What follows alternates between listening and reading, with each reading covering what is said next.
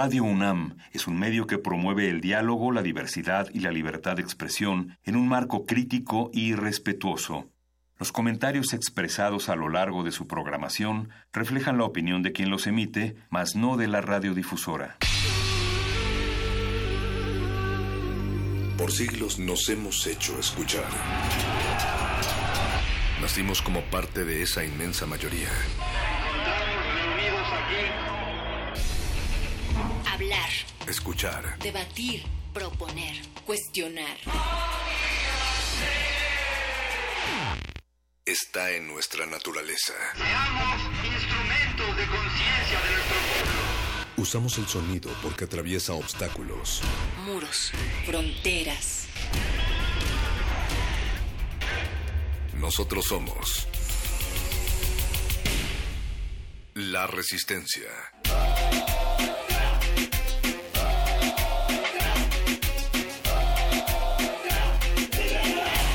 Resistencia modulada.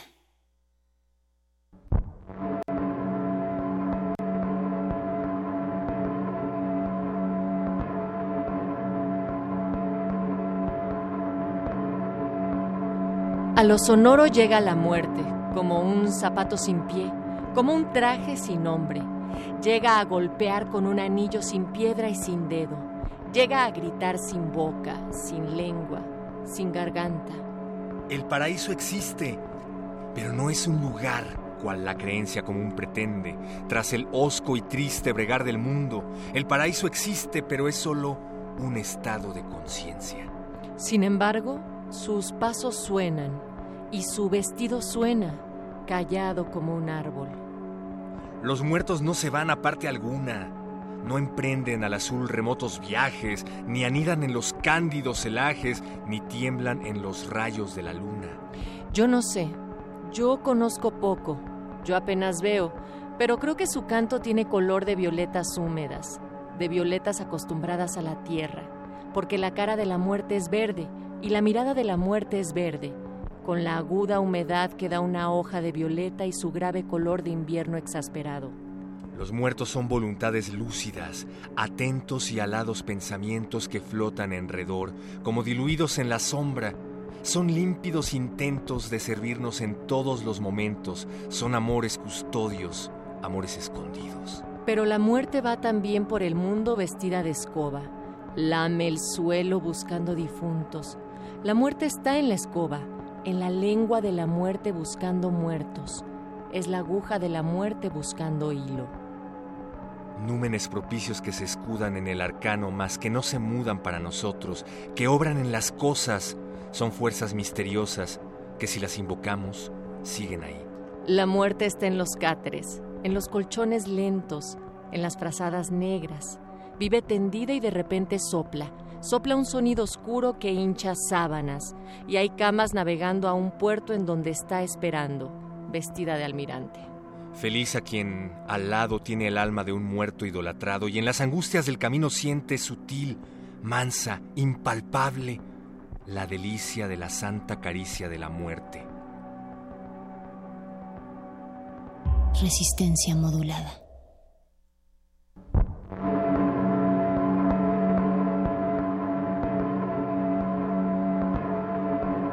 Y estos textos de Pablo Neruda y Amado Nervo se lo queremos dedicar al Aeropuerto Internacional de Texcoco desde Resistencia Modulada. Natalia Luna, bienvenidos. Perro muchacho, Resistencia 70% ha dicho que Texcoco ha muerto y el 30 están esperando el Halloween. Y el, y el otro Literal. porcentaje de abstemios se va a esperar a celebrar el Día de Muertos en Santa Lucía o no, porque la moneda sigue en el aire. Híjole, completamente y el peso eh, está desplomándose, no tanto en el aire. Sí, no, estamos pero súper, súper mal. Se acaba de caer que como a 50 pesos eh, el, el peso, ¿no? Comparado con el dólar, o 100, algo así, ¿no? Sí, ha sido de los Algo momentos terrible. de los momentos más graves en est- o sea, digamos que a partir de que sale los resultados de la encuesta y creo que el más alto después de ello había sido cuando ganó el Andrés Manuel. copetudo. No, Ah. no, no, Donald Trump la, la presidencia ahí también hubo otra gran variación. Sube de 18 a veintitantos pesos el dólar durante el sexenio de Peña Nieto y nadie dice nada. Sube el dólar 20 centavos por una inclemencia bursátil de algo que probablemente tuvo que ver con el aeropuerto y todo el mundo pierde la cabeza. Nosotros queremos perder la cabeza, pero con sus comentarios. Hoy es lunes 29 de octubre del año 2018 y perro muchacho, hay que decirle a toda la resistencia que nosotros no vamos a morir, pero sí vamos a descansar un poco. Esto será el día jueves y viernes estaremos grabados, pero mañana vamos a platicar sobre la muerte desde diversas perspectivas antropológicas y también tendremos la invitación a la mega ofrenda que como cada año organiza la UNAM y que van a estar más cerca de ustedes en el centro histórico. Ya empieza a oler a muerto, pero es una, una de esas veces en las que el olor es, es, es rico. Es, Sí. es lúdico, no, sea, no el tipo de muerte a la que a la que estamos acostumbramos todos los días, medios, ¿no? y todos los días de la cual tenemos que hablar. No, ahora huele a cempasúchil, a copal y se llena de muchos colores. Por eso te estamos preguntando, Resistencia, esta semana, ¿tú qué celebras? Primera opción, Día de Muertos, ya lleva el 69%. Ay, sí. Ay, ay, ay. Sí, dicen que sí. A ver, manden fotos. Espérate, eso no es lo que me sorprende, sino que el 0% dice que Halloween. Y el 20% está diciendo que las dos, Día de Muertos y Halloween, y el 11% que no celebra nada. Y por supuesto, Pablo Extinto ya comentó y dice que para mí celebrar es lo importante. En estas fechas además se conjunta todo. Esperanza y nostalgia, vida y muerte, amor y desamor. ¿Qué les digo? Soy un ente en extinción y de construcción. Pues sí, extinto. Así eres tú. Recuerden, la Navidad, que seguramente sí celebran, no la inventaron los mexicas y pueden compaginar ambas cosas. Pueden llegar vestidos de flor de cempasúchil a uno de sus Halloweens o eh, enfundarse con los papeles picados que ponen en su casa sus abuelitas. Mm, esa es buena idea, ¿eh? No, no he visto ese disfraz hasta Estaría este bueno. momento. Bueno, y esta noche vamos a escuchar también hablar sobre la muerte, pero desde un aspecto literario, porque los muerdelenguas van a llegar para hablar sobre literatura y poética que nos acercan a la muerte esta noche. Y Luis Flores del Mal tiene por ahí preparadas unas décimas calaverísticas que tienen que escuchar, pero también estén atentos porque Cultivo de Hercios vive y propaga los átomos sónicos de O La Ville, un grupo de la escena alternativa colombiana que estará en unos momentos más en estos micrófonos. Y el playlist hace vibrar el cuadrante del 96.1 de FM Radio Universidad con la curaduría musical de Luis Arce. Lo más selecto del jazz sonará aquí. Si ustedes no habían tenido suficiente, pues escúchenlo ahora en Resistencia Modulada. Y muertos, pero en resistencia está el equipo de producción de resistencia modulada esta noche. Está Eduardo Luis Hernández, recién Sí. salido de Guanajuato. Por eso andamos muertos de cansancio. También andabas por allá, Natalia Luna, Sí. sí, es cierto. Eh, está también el doctor Arqueles, a quien eh, de pronto podemos ver en el reflejo del cristal, pero no estamos seguros. No, no, es una sombra. Está don Agustín Mulia, ejemplar como siempre en la consola de operaciones, sin voltear a ningún otro lado más que a nosotros, como siempre. Y también está Alba Martínez, atenta en el departamento de continuidad. Oscar Sánchez, el voice también, que viene momia desde Guanajuato en esas, en esas coberturas especiales que fueron muy bonitas, las que realizó Resistencia Modulada para distintos espacios, tanto Prisma, Primer Movimiento y bueno, pues Y ahora sí fueron a las momias. ahora sí fuimos a las momias. ¿Y qué le pareció a. Eduardo Luis Hernández? Pregunto porque Eduardo Luis Hernández creo que es la primera vez que pisa Guanajuato en toda su vida, ¿no? y tenía muchas ganas también de acudir al Panteón. ¿Te gustaron las momias? Sí. Ya irás al panteón, Eduardo Luis, algún día. No. Con, bueno. con todos nosotros. Ah, Yo me iba al panteón con ese susto que me acaba de meter la voz en la cabeza. Vámonos a escuchar Oye Satanás de María y José, este productor de Tijuana. Aquí arranca la resistencia.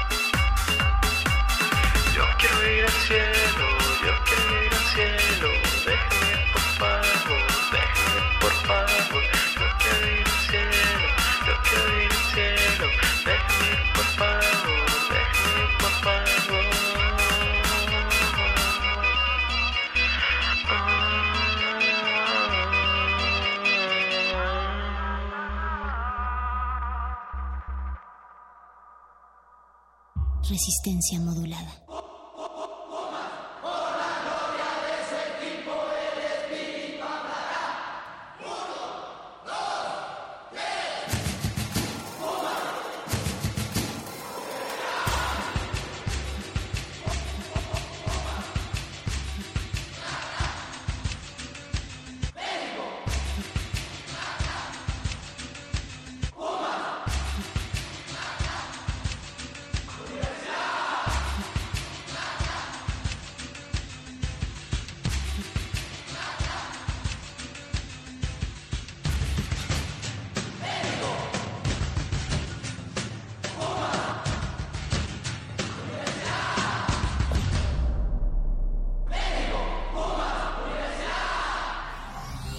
Resistencia modulada.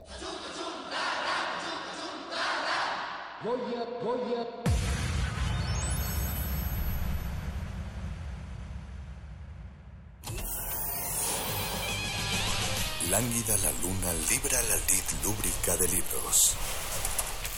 Maleable la mente emula al mutante milenario. Muerde lenguas, letras, libros y galletas.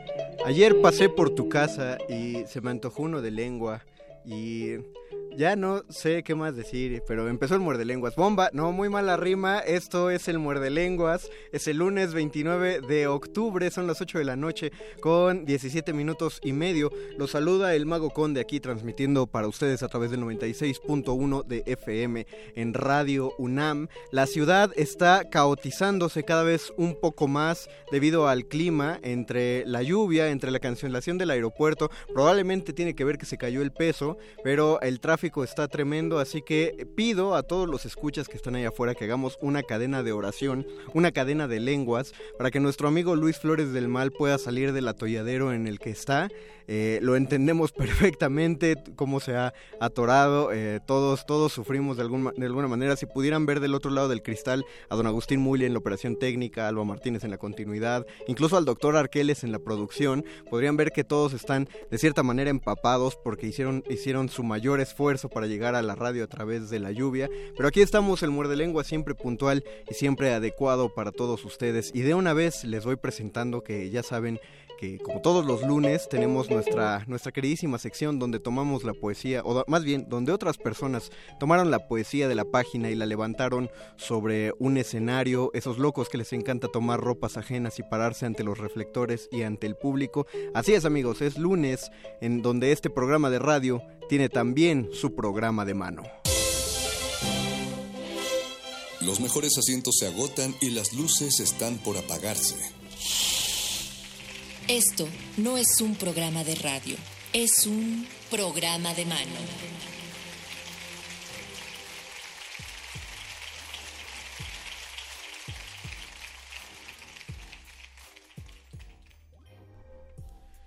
Eh, ustedes no lo escucharon a tiempo porque todavía ocurrió un poco fuera del aire. Tuvimos un pequeño, un ligero caos aquí dentro de Radio Nam en el momento que abrimos las puertas y extendimos nuestra alfombra roja. Se dejaron venir un montón de animales que entraron golpeando toda la estación, destruyeron. Vamos a tener que pagar un nuevo elevador. Arroba Benistófeles, lo sentimos muchísimo. Pero todos los bisontes que entraron en estampida dejaron paso a una persona, la persona que llegó hasta esta cabina Bienvenida Itzel Méndez por haber llegado hasta aquí. Hola, muchas gracias. No, muchas gracias a ti por aceptar con tanta presteza el espacio, sobre todo por lo que ya dijimos de que ha sido un día, un inicio de semana complicado. Es un día caótico, muy caótico. Cuéntanos acerca de una estampida de bisontes, no la que pasó, sino la que...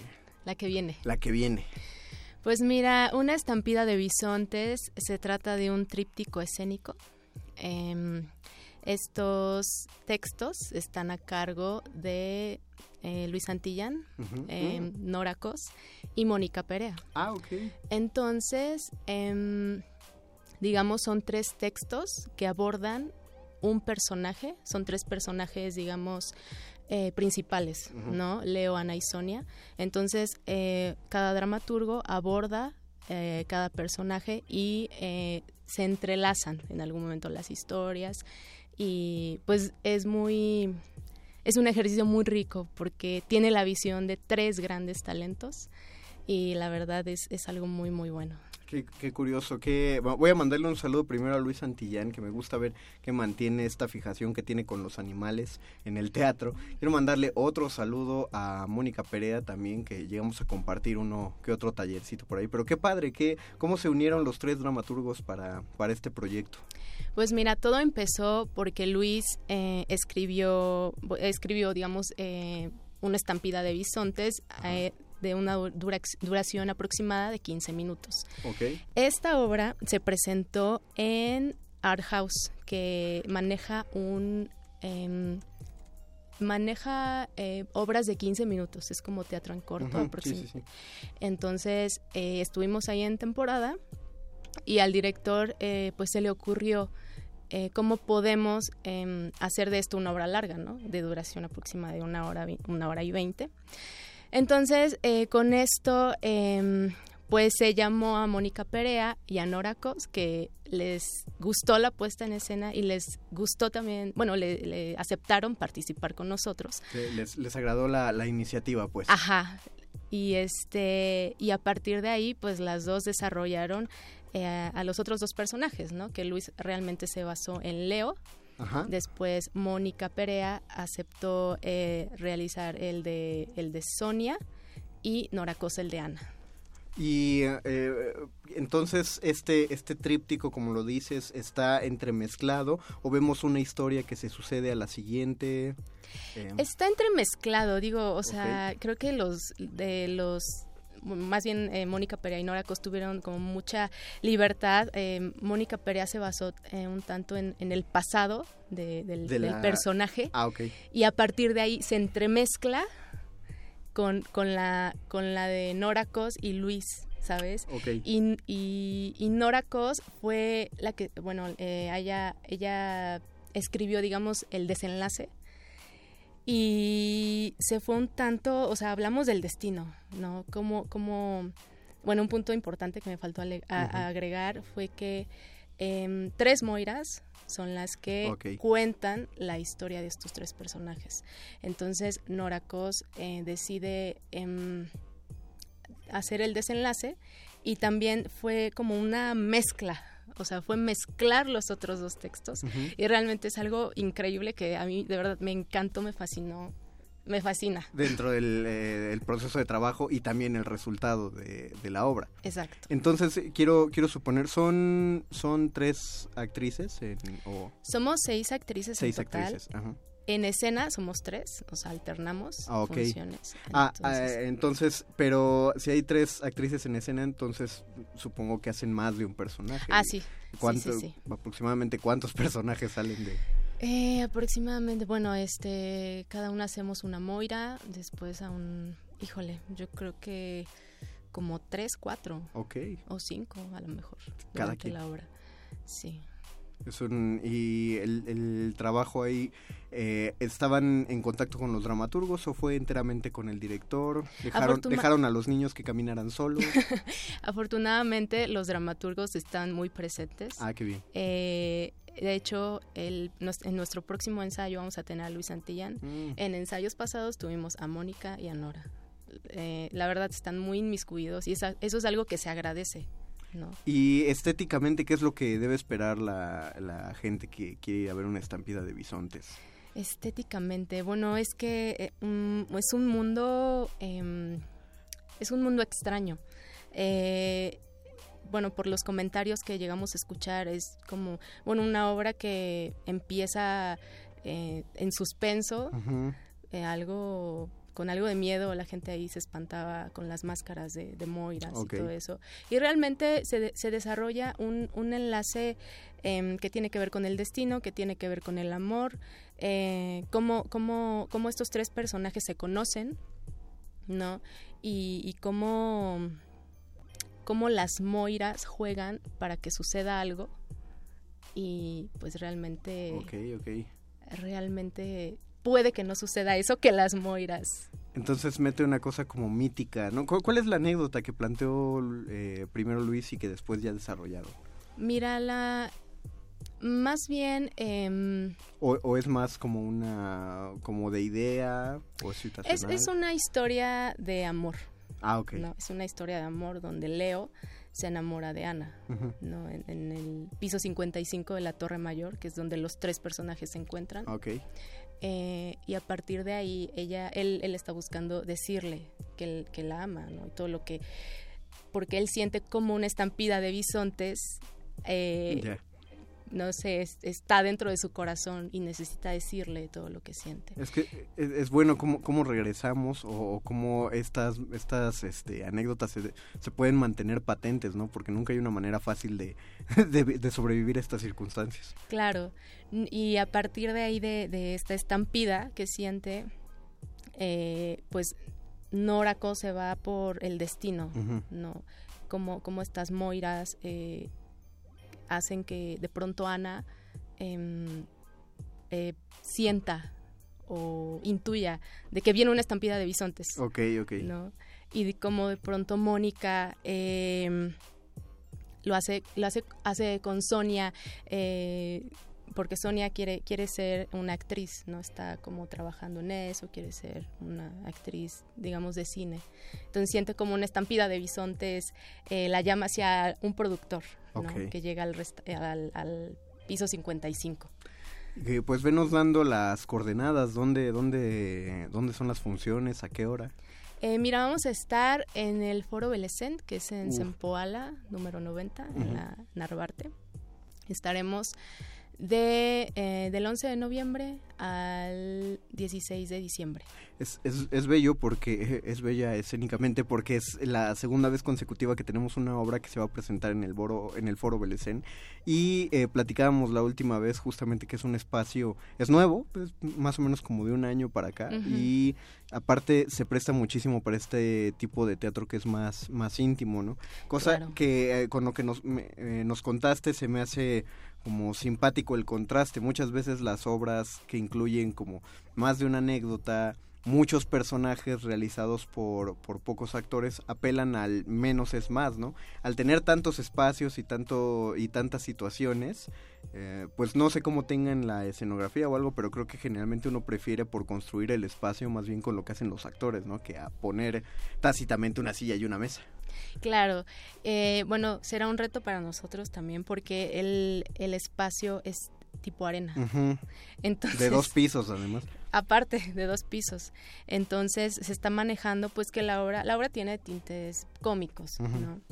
Entonces es muy dinámica, de pronto hay interacción con el público que también se vuelve algo muy muy divertido. Entonces más bien se maneja como algo muy interactivo, muy mágico. Entonces, eh, quienes vayan a, a esta temporada deben ir dispuestos a ser parte de la obra, no traten de marcar su cuarta pared, su cuarta, quinta y sexta pared, porque es un escenario de eh, un escenario tipo arena, sino que permítanse ser parte de esta presentación. Al Foro Belecén le caben aproximadamente 40, 50 personas, ¿no? Algo así. 54 o algo así. Entonces traten de, de que se mantengan llenas estas funciones. Les recordamos, no vayan solamente a las orillitas, no dejen que la temporada se haga de chicle. Entrenle a la mitad. ¿Nos puedes repetir las fechas, por favor? Sí, estaremos del 11 de noviembre al 16 de diciembre, todos los domingos a las 6 de la tarde. Ok, y me parece que hay, hay premios, ¿no? Sí, tenemos dos eh, pases dobles Dos pases dobles. para la función de estreno. Dos pases dobles para la función de estreno de una estampida de bisontes. Si nuestra cadena de oración funciona, entonces quiere decir que podremos convocar al espíritu de Luis Flores de entre el tráfico y de entre la lluvia para que simplemente nos pueda decir el teléfono. ¿Estás por ahí, Luis? Estoy por aquí, Mago Conde, y qué pena que haya iniciado la transmisión porque los que ven el muerde lenguas se dieron cuenta cómo entré muy Ah, campante y sin, y sin sudor y sin dolor al. No, está muy bien, está muy bien, para no llegar Algo que me alegra porque tomé un taxi, colapsó el metro. En fin, les tengo que dar el número de teléfono. Llegué justo en el momento donde es mi papel estelar de dar el número de teléfono, así En la que entrevista. Deben comunicarse al 55 23 54 12. ¿Otra vez? 55 23 54 12. Ustedes nos llaman, dos personas se van a llevar su pase doble, nos dejan su teléfono para el día del estreno, ¿no? ¿Cuándo, cuándo es el Para estreno? el día del estreno es el 11 de noviembre, Para el 11 de noviembre, es domingo 11 de noviembre a las a las 6 de la tarde. a las 6 de la tarde, entonces llaman, nos dejan su nombre, nosotros se los pasamos a, a ustedes, a la, a la producción. Recuerden llegar con cierto tiempo de anticipación, porque si no, regalamos su regalo. Por las lluvias. Por las lluvias, sobre todo, también traten de no llegar cuando la función esté empezada, del 11 de noviembre hasta el, Hasta el em, 16 de diciembre. hasta el 16 de diciembre. Entonces, no dejen pasar redes sociales donde, donde veo que tiene una página de Facebook. Sí, tenemos página de Facebook, nos pueden encontrar como una estampida de bisontes y e Instagram también como una estampida de bisontes. Ah, perfecto. Pues ahí lo tienen. Muchas gracias, Itzel. Te pasamos los, los nombres en cuanto Lalo Luis eh, ya está recibiendo la llamada, la primera llamada. Recuerden, no desesperen. Solo hay un teléfono y solo tenemos un venezolano tomando sus nombres. Así que denle con calma y sean pacientes. Muchas gracias, Itzel, por No, estar aquí. Muchas gracias a ti. Nosotros vamos a hacer una pausita musical, Luis. Vamos a escuchar una rolita y regresamos a este muerde lenguas que no sé si ya dijiste el tema. No, todavía no. Te Estamos hablando de la muerte y Estaba- de las poéticas de la muerte. Era Así de que, esperarse. Muerde lenguas, letras, libros, taquitos. Y pan de muerto. Digo muerte.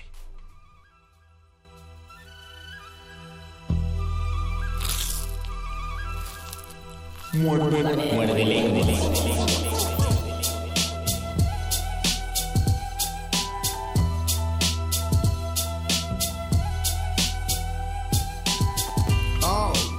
Me falta el aire, y el corazón tucum, tucum, tucum.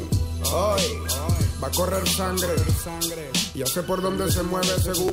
Hoy voy a convertirme en un criminal, yo no creo en nadie, a menos que me convierta en un muerto. Hoy voy a vengar a mi hermano como le juré a mi padre, diente por diente, ojo por ojo es esto.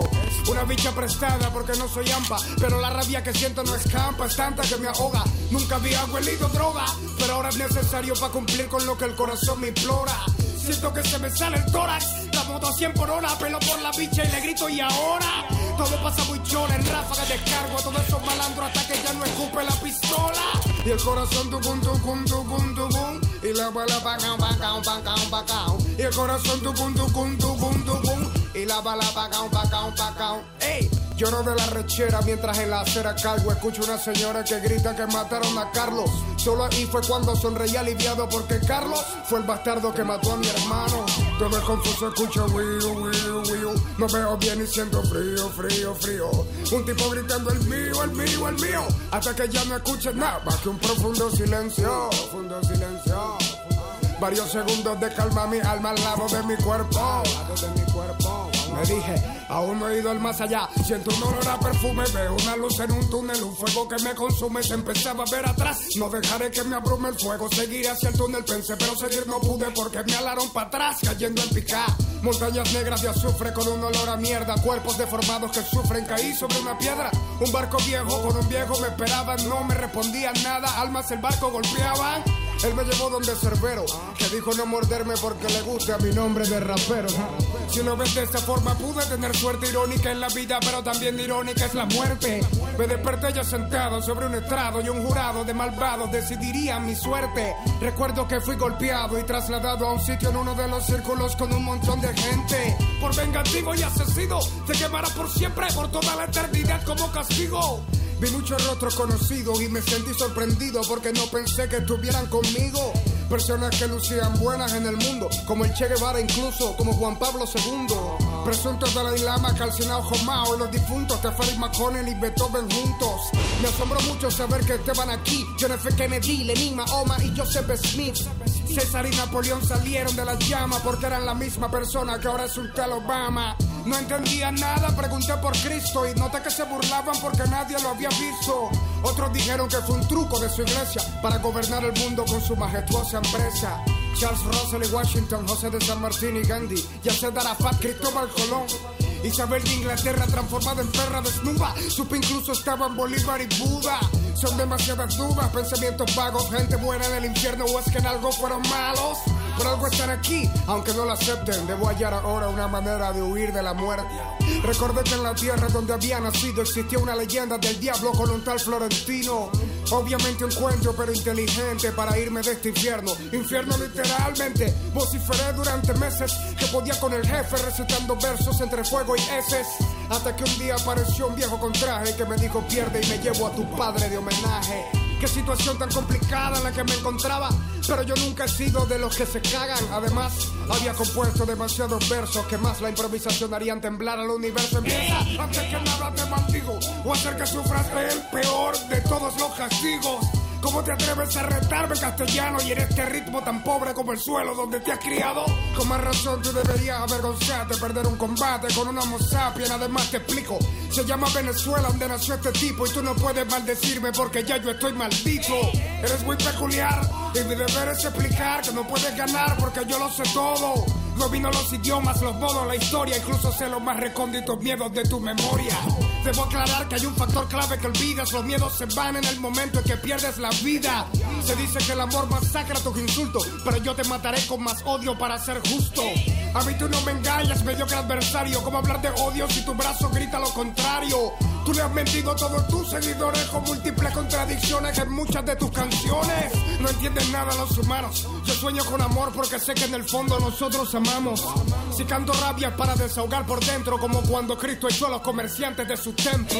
De nuevo hablando tú de cosas que no sabes. Eres un imitador como tu voz, la cual no es tan grave. Lo único grave es que te crean. Pero aunque la mentira tiene patas, tarde o temprano cojea. Me has conmovido ahora que te conozco más, Satanás. No comprendes el arte, tampoco la paz. Mi voz es más, es más, esta es mi voz que Dios me dio de don para tener usar la cual daga en tu corazón. ¿Cómo puedes hablar de Dios si eres ateo? En tus ojos lo veo mientras mi candela te consume. Te recuerdo que Dios no existe y lo que viste en aquel túnel no fue más que simples ángeles comunes. Dudar y no creer es algo muy distinto y si dudo de Dios es porque no lo he visto. Aún así insisto en recalcarte lo que contigo aprendí. Que reyes sabrán mucho, pero siempre tienes que ir a ti. Y el corazón tucum, tucum, el corazón el corazón el corazón.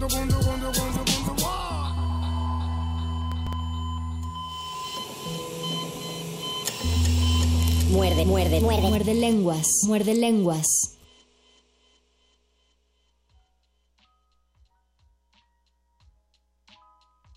Escuchamos Cancerbero es épico Cancerbero que murió hace unos tres años más o menos y uno de los mejores raperos que hay en el mundo y creo que a ustedes les va les gusta mucho y a mí a mí me encanta Cancerbero. Es de Es- los más chidos raperos que hay. Qué padre que puedes decir de un músico que sigue siendo chido, aun cuando, o sea, que todavía hay en el mundo, aun cuando ya murió. Sí, porque, por supuesto. porque permanece. Está, está permanente y sobre todo es una letra genial porque se pelea. El Cancerbero muere en su, en su rap, baja al infierno y se pelea con el diablo y se avientan una batalla de rap. Escúchenlo, escúchenlo con atención y le gana, además, dice el doctor Arqueles. Y con este. Con este comentario regresamos al muerde lenguas del pan de muerto y de la poesía de la muerte y de es. los poetas cuando se acercan al tema de la muerte. Mientras tanto, les avisamos que ya se fueron los dos pases dobles para ir a ver la estampida de bisontes en su estreno en el Foro Belesem. Eh, por ahí eh, se les fue la dirección. Si son los ganadores que están allá afuera o alguien que quiere ir a ver la función, les recordamos que el Foro Belesem está en Sempoala, número 90, en la Benito Juárez, la ex delegación y ahora alcaldía Benito Juárez. alcaldía. Que suena bonito. Suena mejor A mí, alcaldía, a mí me gusta que- a mí me gusta cómo suenan alcaldías. Aparte, suena mejor cuando dices voy a reclamarle al alcalde Sí, que suena- voy a reclamarle al delegado. Suena muy serie de los Estados Unidos. ¿no? Exactamente. Sempoala número 90 en la Benito Juárez. Y también recibimos un mensaje de Marcelo García que dice que los patos le ganaron a los aviones en atención a lo que ocurrió con la consulta del NAICM. De la Inc. que me parece que es la noticia que más ha permeado la- las redes sociales hoy. Eso y, y según la picada en la que va el peso, yo, yo digo que están hablando del peso que va en picada desde 2012.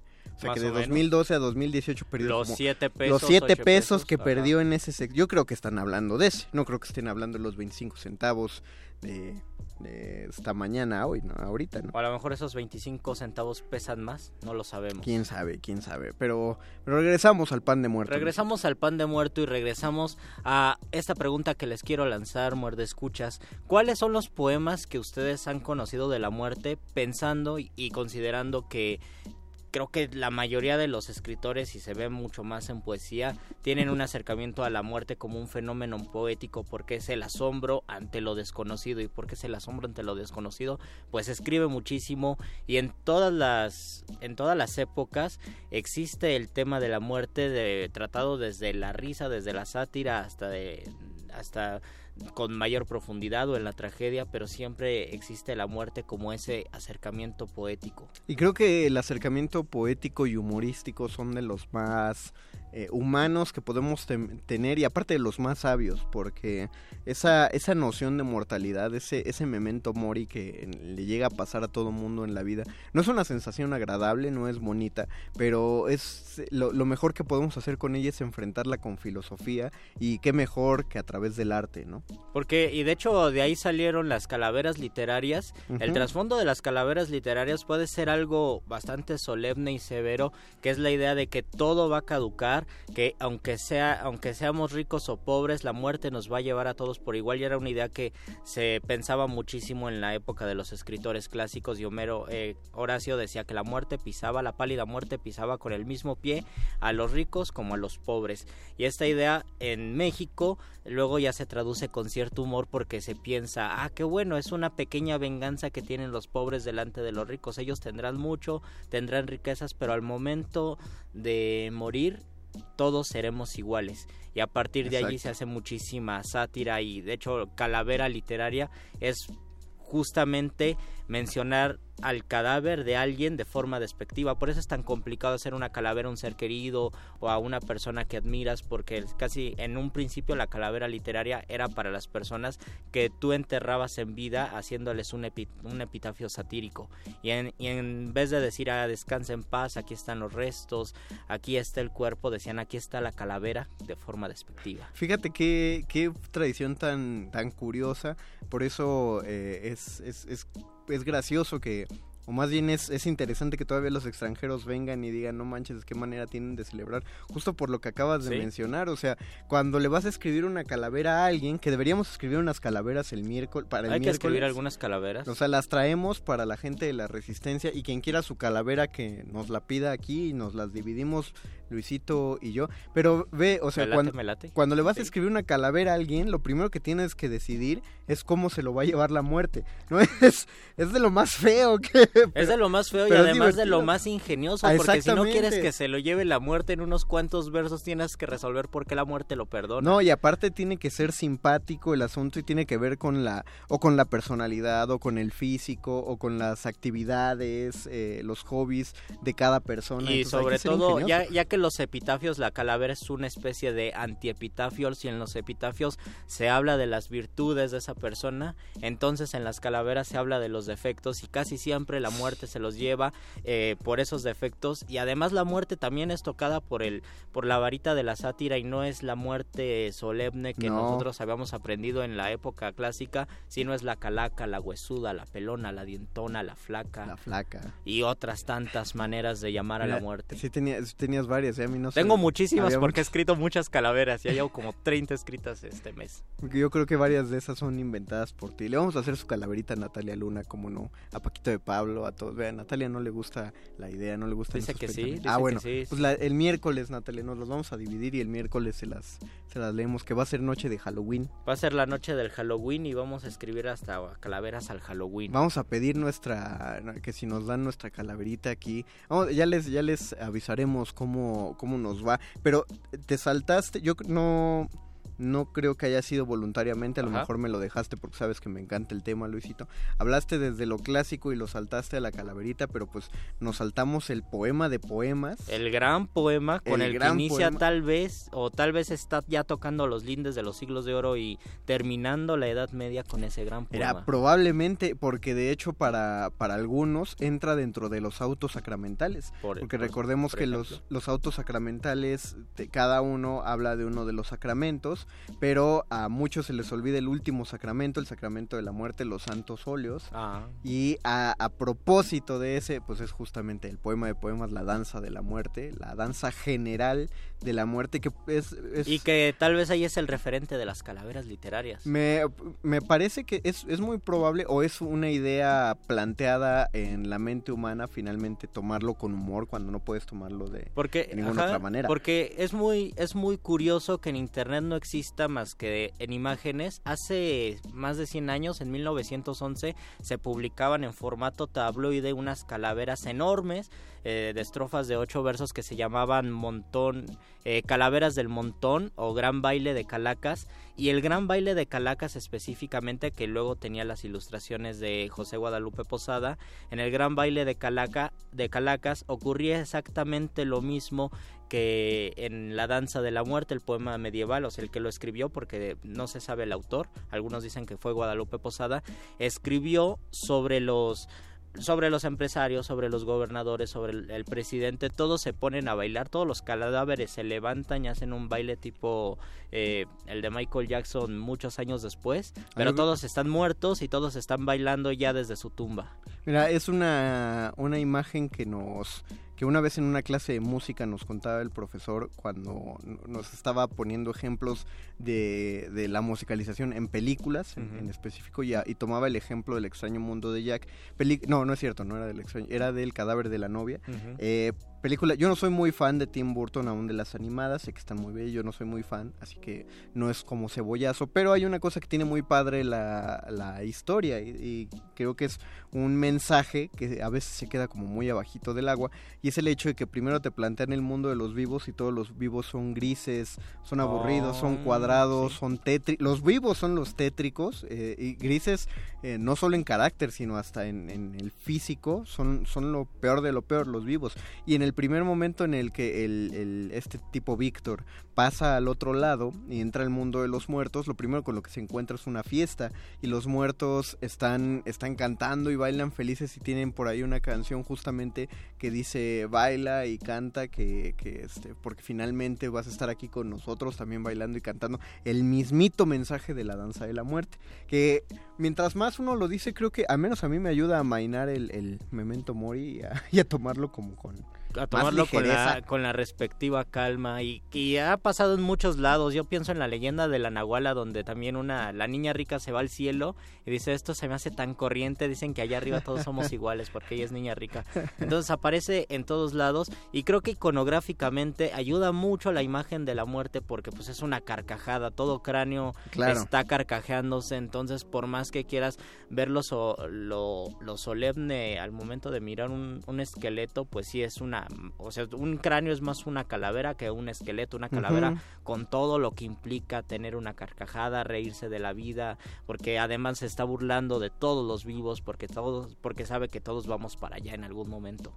Qué, qué bonitas son las celebraciones mortuorias. Vamos a hacer una pausita musical en lo que recibimos sus comentarios. Mandamos un saludo a Victoria, a América, a Liliana Ravelo, a Maya Esquivel, Saludos. a Luis Flores Palomares, Saludos. que nos recuerda la elegía Miguel Hernández. Ahorita leemos los demás comentarios mientras vamos a hacer una pausa musical. Esto es Muerde Lenguas, letras, libros, taquitos. Y calacas. Uy.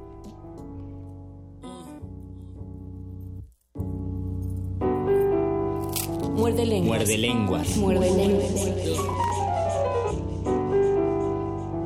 Numbers only one. One and three.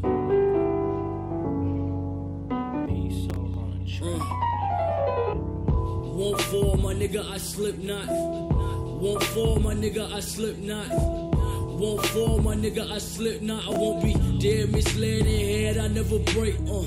Won't fall, my nigga, I slip not. Won't fall, my nigga, I slip not. Uh. Won't fall, my nigga, I slip not. I won't be dead, misled in head, I never break. Uh. Lost in the pessimistic state of perception. It's been hard to participate in natural instances, and due to my history, I don't know what's next for me. But keep my composure for over anyone next to me. If Dean Detriment told me love was for negligent motherfuckers that can't seem to keep it wearing they head. I'm not self-aware, I'm misled, I'm a hypocrite like the rest. I would kill myself if it benefit all of my fucking friends. I'm sorry, mama. I didn't mean to fucking hurt you. If I detest my worth, I'll show you heaven on this earth. So if alive or in the dirt, I swear to God, you'll be my first priority before the hurt. That means for better or for worse. I said. I didn't mean to fucking hurt you. If I detest my worth, I'll show you heaven on this earth. So if alive or in the dirt, I swear to God, you'll be my first priority before the hurt. I mean, for better or for worse. I said. Won't fall, my nigga, I slip not. Uh. Won't fall, my nigga, I slip not. Uh. Won't fall, my nigga, I slip not. I won't be dead, misled in head, I never break. Uh. Won't fall, my nigga, I slip not. Uh. Won't fall, my nigga, I slip not. Uh. Won't fall, my nigga, I slip not. I won't be dead, misled in head, I never break. Uh. Through the solar pit, I never slip, I get a grip. My mind drift to a place where the devil lives. My soul rise to a sky made of abyss with the evidence that I made with the elements. Fuck your settlement, let's settle this now. We tearing it down, we make these incredible sounds you cherishing now. The pain that was never announced, we singing it out. They look around confused like they ain't figure it out.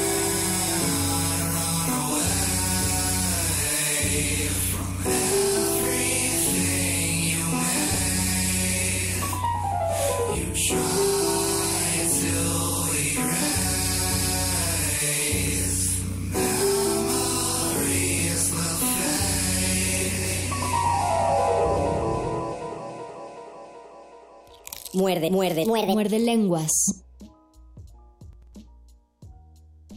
El siguiente es un mensaje literario no pagado por el cual eh, no recibimos ningún ingreso, pero quedamos con mucho gusto. Amigos, recuerdan que hace como un año, un poquito menos, vinieron los eh, compañeros del Vagón Literario, un taller de creación literaria que se lleva a cabo en el CCH Sur, el heroico CCH Sur de donde yo salí. Saludos. Pues ellos presentaron una antología y venían a hablarnos de la antología, de un proyecto que se iban a ir a Cuba. Y pues ahora ya sacaron dos libros más que es interesante porque son los chavos del taller y colaboran, crean... Eh, ponen de su parte, hacen la antología y van a presentar Equipaje para terminar el invierno y Prosapia del árbol misterioso, los dos eh, coordinados por, por el taller del, de creación literaria, el vagón literario, y la cita es el miércoles de 1 a 3 de la tarde en el auditorio de la Coordinación de Estudios de Posgrado, me imagino que es pues por donde están todos los de posgrado cerca de la sala Nezahualcóyotl, sala es. 2 en la UNAM y pues ya si quieren más informes busquen el vagón literario en Facebook y ya encontrarán más información. Termina pausa comercial. Es que nos lo Termina pide la- pausa comercial. Eh, Victoria Terucuchore nos dice, el año pasado le ayudé a mi sobrina para hacer una calaverita sobre un escritor y quedó tan genial que le dieron puntos extra. Oh, Yo quiero qué contar, bueno, ojalá, ojalá la compartas. en la primaria escribí unas calaveras que yo no me acuerdo si quedaron chidas o no. O sea, escritas igual y quedaron feas, ¿no? Pero las hice en papeles y las puse en medio de unos cráneos con una bocota abierta Oh. y que mi mamá me ayudó a quemar el papel de las orillas para que se vieran viejas eh, y arrugadas los papeles. Bueno, se veía tan bonito y aparte estaba impreso a computadora, cosa que de la cual en Ciudad Neza creo que yo era de las de, nosotros éramos de En las hace de las 15, tres no, hace familias 20 años. hace 20 años éramos de las tres familias que teníamos una computadora. Entonces quedaron tan bonitas que me las robaron. O sea, tal Qué cual me las, las arrancaron de la pared y Te no robaron la ver. calavera como, Sí. como los Como estadounidenses se robaron el cráneo de, de Pancho Villa Sí, es cierto. o tantos otros que se han robado. Luis Flores Palomares, después de decirnos la elegía Miguel Hernández, nos dice Ah, la dice boda que leamos la elegía Miguel Hernández. y también la boda negra de Carlos Borge.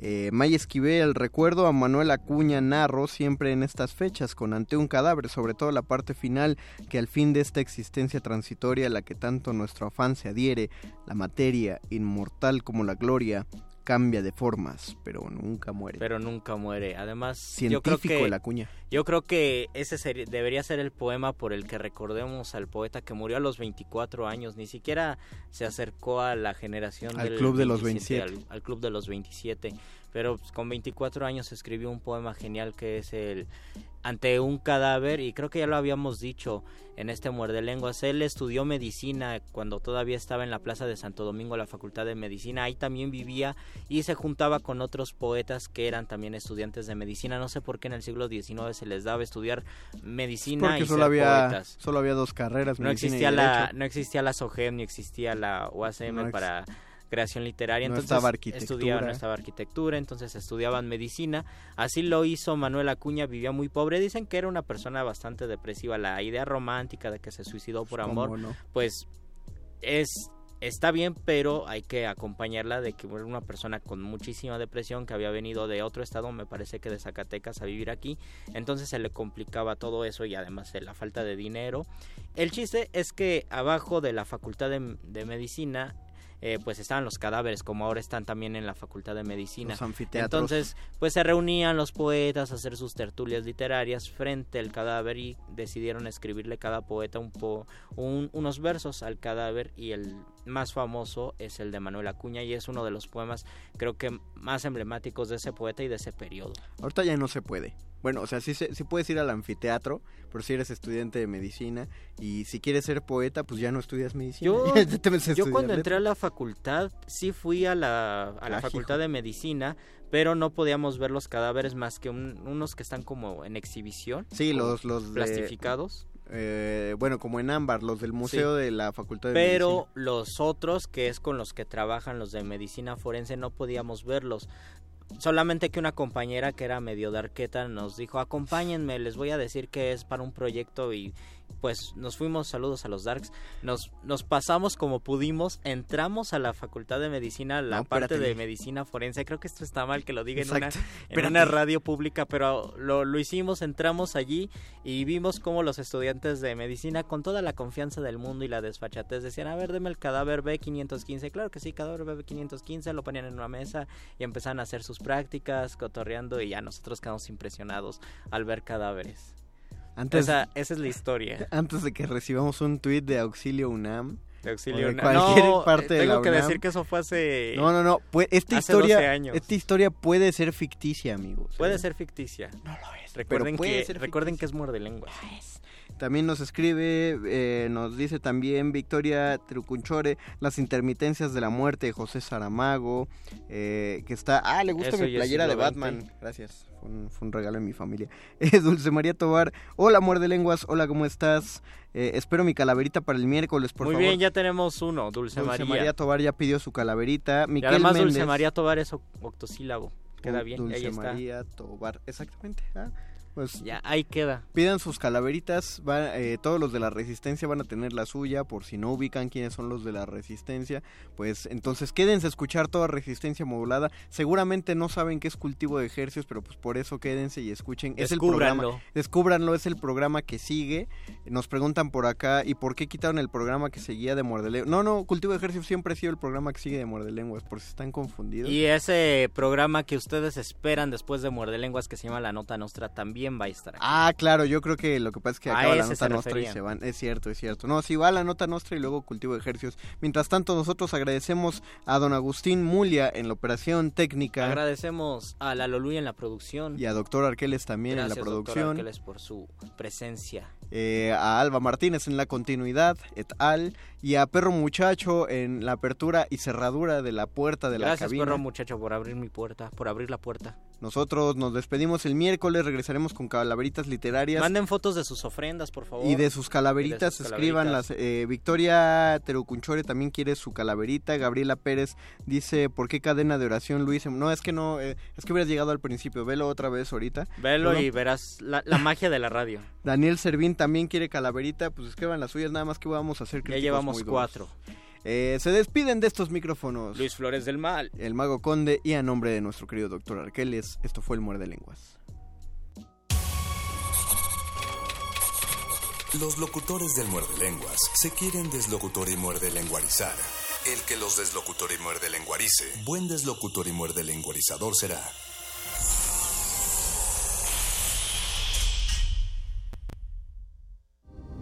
Resistencia modulada. La revista de la universidad en radio. Te invitamos a escuchar esta serie, donde cada mes diferentes personalidades se darán cita para dialogar sobre los conceptos a los que se enfrenta día con día el ser humano. Música, extinción, revolución, palabras. Cada tema será abordado desde la visión de nuestro invitado semanal. Dialoga con nosotros todos los jueves a las 16 horas por el 96.1 de FM, en el papel, en la pantalla, en las ondas y en la web. La revista de la universidad abre el diálogo en Radio UNAM, Experiencia Sonora.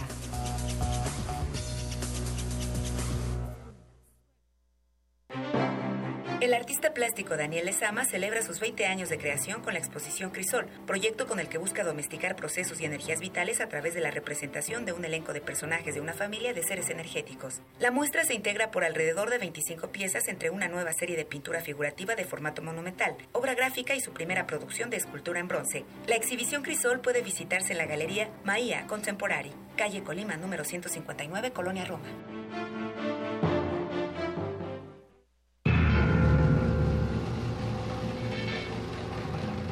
Imaginemos que la música, y, las palabras son, dos entes, dos, personajes. ¿Cómo, dialogarían? ¿A qué mundo, pertenecerían?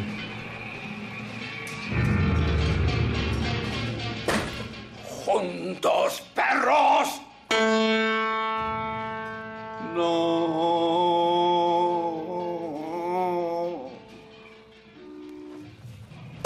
Palabras y música. Un radiodrama escrito por Samuel Beckett, dirigido por Juan José Gurrola y rescatado del acervo histórico de Radio UNAM.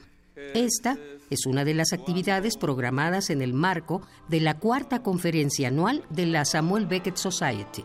Sábado, 10 de noviembre, a las 4 de la tarde. 96.1 de FM. Radio UNAM. Experiencia sonora.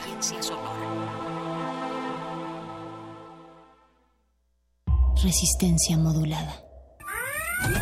Interrumpimos lo que sea que esté haciendo para traerle este corte informativo.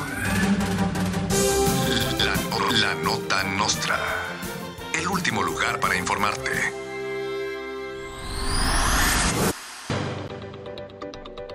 Se llevó a cabo la consulta nacional para la cancelación del aeropuerto de Slim y sus amigos encima del lago de Texcoco y ganó la opción de hacer más pistas en Santa Lucía. Por decisión unánime, también se decretó que las pistas de Santa Lucía serán financiadas con las recargas de 30 y 50 pesos que siempre desaparecen misteriosamente de tu plan amigo de Telcel. Y es tanto dinero que con lo que sobre, además van a pagar los 26 centavos que subió el dólar. aeropuerto, la parca llegó a Texcoco y le dijo, ni te toco, pues se ve que ya estás muerto. El Naim yace boquiabierto con una estructura fría, mientras la ciudadanía le pone fin al fastidio y al temor de un ecocidio cantando Santa Lucía. Magnates priistas y magnates no priistas, así como priistas pobres, reclaman que la encuesta sobre el aeropuerto fue fraudulenta. Exigen que se revise voto por voto, casilla por casilla. Los indignados marcharán desde la plancha del Zócalo y harán un plantón en reforma. Otros decidieron irse del país definitivamente durante seis años, para lo cual utilizarán las nuevas pistas de Santa Lucía. Al prinosaurio gigante no le cayó un meteorito, se fue quedando chiquito y casi insignificante. La muerte fue tolerante y no le leyó la plana, porque vio de buena gana que ese lagartón enorme se fue quedando deforme hasta volverse una iguana. Enrique Peña Nieto se declara indignado de que el mandatario de Venezuela, Nicolás Maduro, llegue a la toma de protesta de Andrés Manuel López Obrador el primero de diciembre. Peña pidió que en su lugar inviten a Bolsonaro, el presidente electo fascista y abiertamente machista y homofóbico de Brasil. Peña Nieto aprovechó para felicitarlo por su triunfo y dijo que espera que anote muchos goles la próxima temporada. Por el desarrollo escaso que en este país se ve, a Peña Nieto bebé ya se lo cargó el payaso. La muerte le dio un trancazo y le dijo no blasfemes, pues pretendo que te quemes con tu pésimo gobierno y que incluso en el infierno te sigan lloviendo memes. Y ahora una brevísima recopilación de divertidas frases del presidente electo de Brasil, Bolsonaro. 1. Ella no merece ser violada, está muy fea. Yo jamás la violaría. 2. No se trata de colocar cuotas de mujeres nada más porque sí. Si colocan a mujeres porque sí, voy a tener que contratar a negros también. 3. No corro el riesgo de que uno de mis hijos se enamore de una negra porque están muy bien educados. Parabéns a Bolsonaro y a Brasil.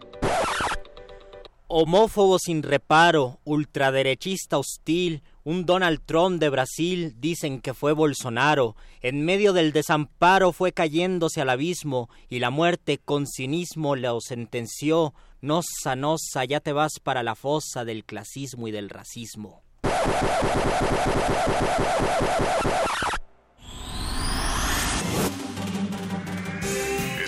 Las últimas noticias que debiste recibir. Puedes continuar con tus actividades cotidianas. La no- nota, nota nostra. La nota nostra. ¿Ya estás grabando? En la vida de las personas y de los países pasan cosas malas. El Estado de Guerrero ofreció hace unas semanas cerca de 7 mil dólares a los padres de los estudiantes desaparecidos para que dejasen de buscarlos. Es parte de nuestra democracia. Es, es- es- es parte de nuestra ¿Quién quiere ayudar a los pobres, por favor? ¡Nadie! También nos toca enfrentar situaciones adversas o dolorosas. Ahora nos estamos dando cuenta de que una parte del gobierno federal lo que hace es aliarse con el crimen organizado. Les da vehículos, les da armas. Muchas veces de manera anónima y silenciosa. Tras varios escándalos de corrupción e impunidad ocurridos durante el sexenio, el presidente Peña Nieto ofreció disculpas. Ni 50 mil pesos que... Lo bueno casi no se cuenta, pero cuenta. mucho. Ah, por cierto, estaba siendo sarcástico. Resistencia modulada.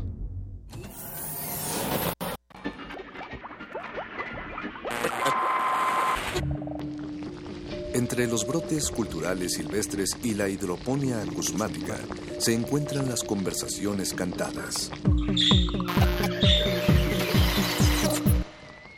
Estudiamos el milagro de la música libre en el aire. Cultivo de ejercios. Frescura en la flora musical.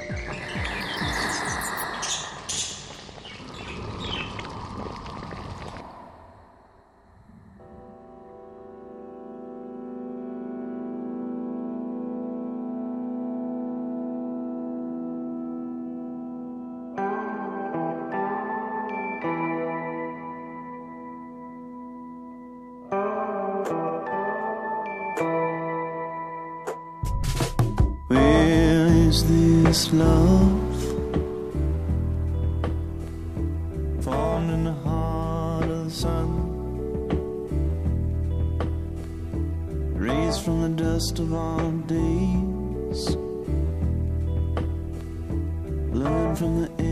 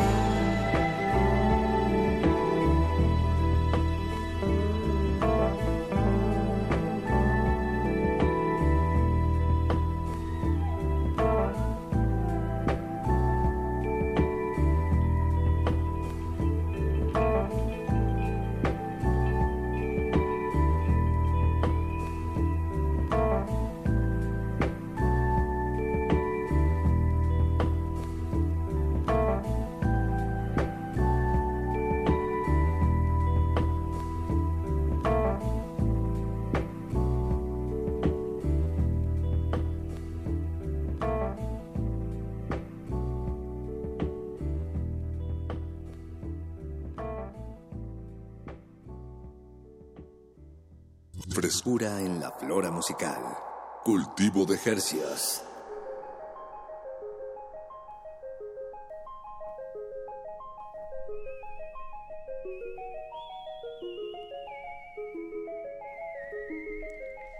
organismos audiosensibles inmersos en las líneas inundadas del metro de esta ciudad. Sean bienvenidos todos ustedes a Cultivo de Hercios, el invernadero sonoro de resistencia modulada que se atomiza y transmite todos los lunes y jueves a las 9 de la noche en compañía de músicos, música, creadores, eh, que hacemos llegar hasta sus oídos a través del 96.1 de FM. XEUN. Así es, XEUN Radio UNAM transmitiendo en el 96.1 a lo largo y ancho de este hermoso Valle de México. También llegamos a la aldea global a través de nuestro portal en línea www.resistenciamodulada.com y haciéndoles temblar los huesos más pequeños de su cuerpo humano, que son los del oído medio. Les saluda Paco de Pablo desde este micrófono y mi colega mi camarada, mi carnal, mi vecino, Eduardo Luis Hernández Hernández, mi amor. Señor Paco de Pablo, ¿cómo estás? Bien, ¿y tú? Eh, extrañamente te extrañé. Sí, pues es que te desapareciste una semana. Sí, eh, uno está acostumbrado como a esta rutina, como esto de vernos constantemente. Y, y sí pega, aunque no creas. Pero, ¿cómo te fue en, en Guadalajara? Bueno, antes de, que nos platiques eso, quisiera nada más acabar de, dar la bienvenida a, quienes nos escuchan en este espacio. Eh, lo que escuchamos al, inicio de esta emisión de Cultivo de Ejercicios fue a Jim Jones. Él es miembro de una banda que tal vez conozcan, My Morning Jacket. Y él estará tocando el día de mañana, martes 30, en el Plaza Condesa.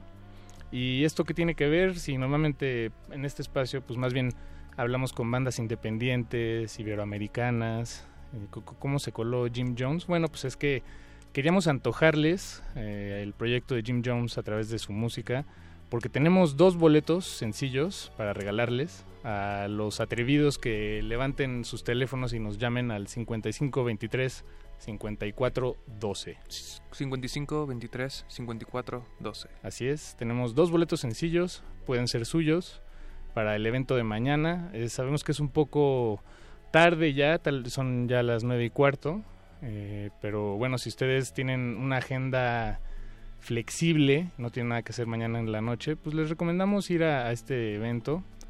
Jim Jones, sin duda un músico eh, extraordinario.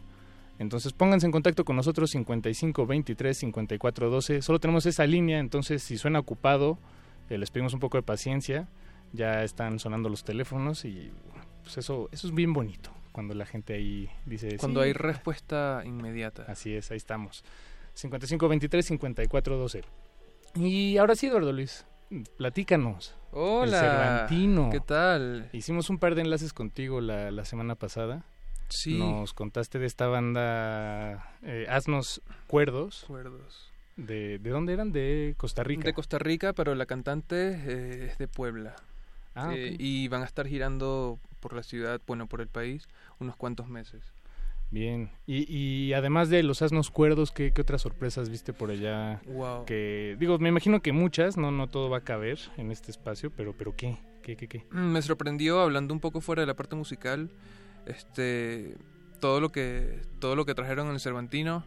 Eh, muchas cosas de teatro increíbles, muchas cosas de danza increíbles, como el país invitado era la India creo que fue un mix muy, muy chido. Vi, por ejemplo, una obra de teatro de, del Quijote, este, pero versionada en, con, una versión india, muy, muy, muy, muy interesante y bonita y conmovedora. También es como otro tipo de cultura, así que que no son de los que de los que se bajan al final de la obra más bien como que ponen las manos como en posición de agradecimiento y, no hacen más nada que, que, esa posición de agradecimiento y es muy conmovedor y en general creo que todo el festival estuvo muy muy chévere bueno la semana que estuvimos un festival de tres semanas creo que es bastante importante y bueno, el sábado, nosotros nos, ya regresamos el domingo, pero el sábado eh, fue como la última presentación que vimos musical.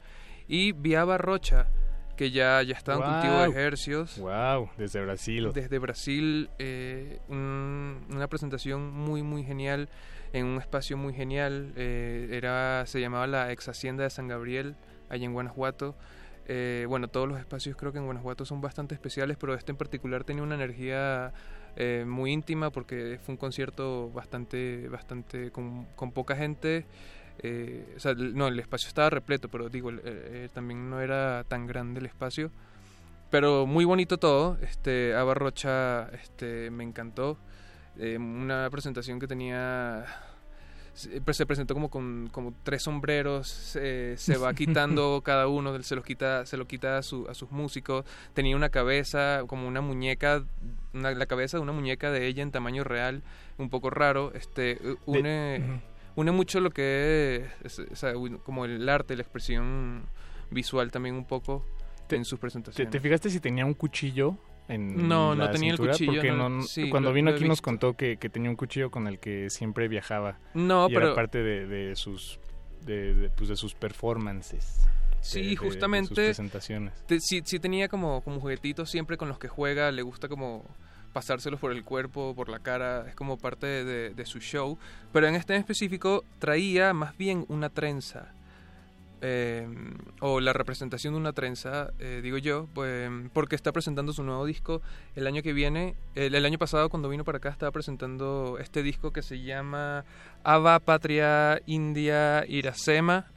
Sí, este y ahora está presentando el disco Trenza, que es lo que lo que lo que Ah. compartió eh, Bien, y bien. wow, estuvo muy chido, muchos ritmos tropicales.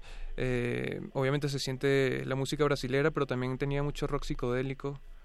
Eh, fue una muy buena presentación. Bien, estuve bien. estuve estuve muy muy emocionado en, en ese en ese concierto y bueno, me gustaría presentarles una rolita que, que puso, que, que obviamente Bueno, que interpretó, cantó, que interpretó allá, eh, para ver qué les parece. Esta canción se llama Lilith. Escuchémosla, querido Rolis. Y por cierto, antes de eso, déjame hacer una, una aclaración. Eh, estoy muy apenado. Les dije que el concierto de Jim James era mañana 30 de octubre, pero, Oh. pero no, es el 30 de noviembre. Entonces tienen mucho tiempo para ajustar sus agendas quienes quieran acudir a este magno evento en el Plaza Condesa. 30 de noviembre, Jim James. Y no sé si ya se fueron los dos boletos.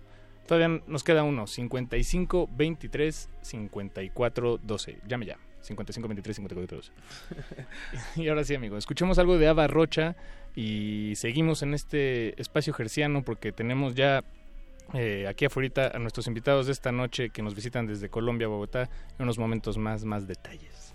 Listo. Cultivo de hercios.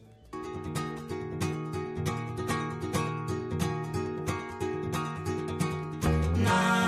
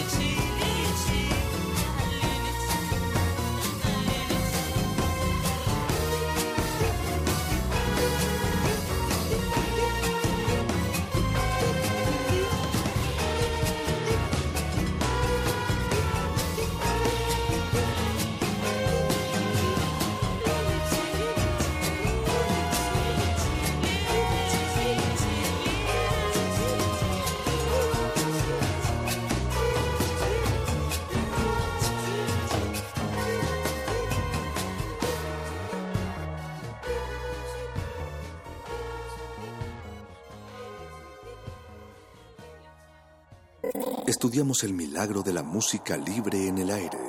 Cultivo de Jercias.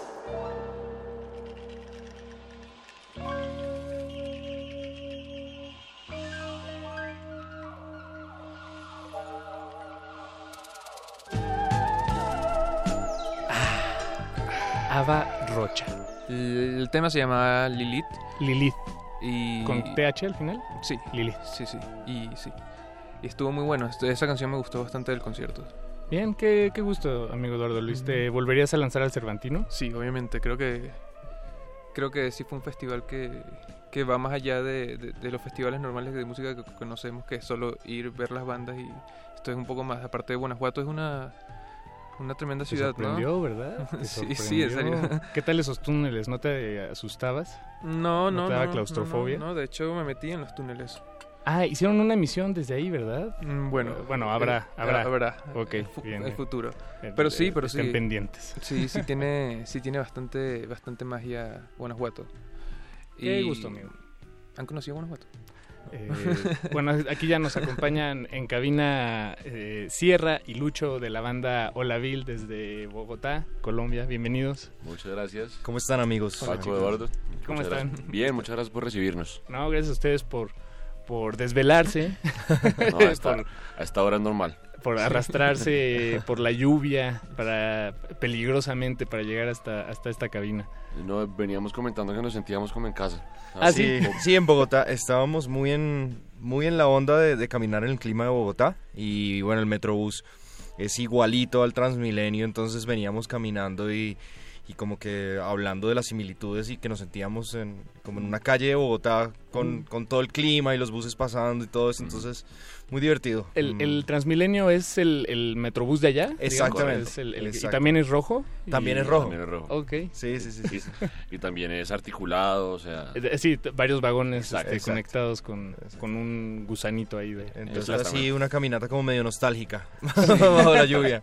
Entonces, ¿es, es la, la primera vez que visitan México esta? ¿Por, por eso la, la sorpresa? O, o más bien nunca habían caminado por acá? No, nunca nos había tocado lluvia como tan... No, no tengo muy presente como que nos hubiera tocado un aguacero. Esta es la tercera vez que venimos a México. Ok. Ok. La primera vez fue en octubre del año pasado. La segunda vez fue en mayo, eh, abril y mayo del- del- de, este año. Y ahorita.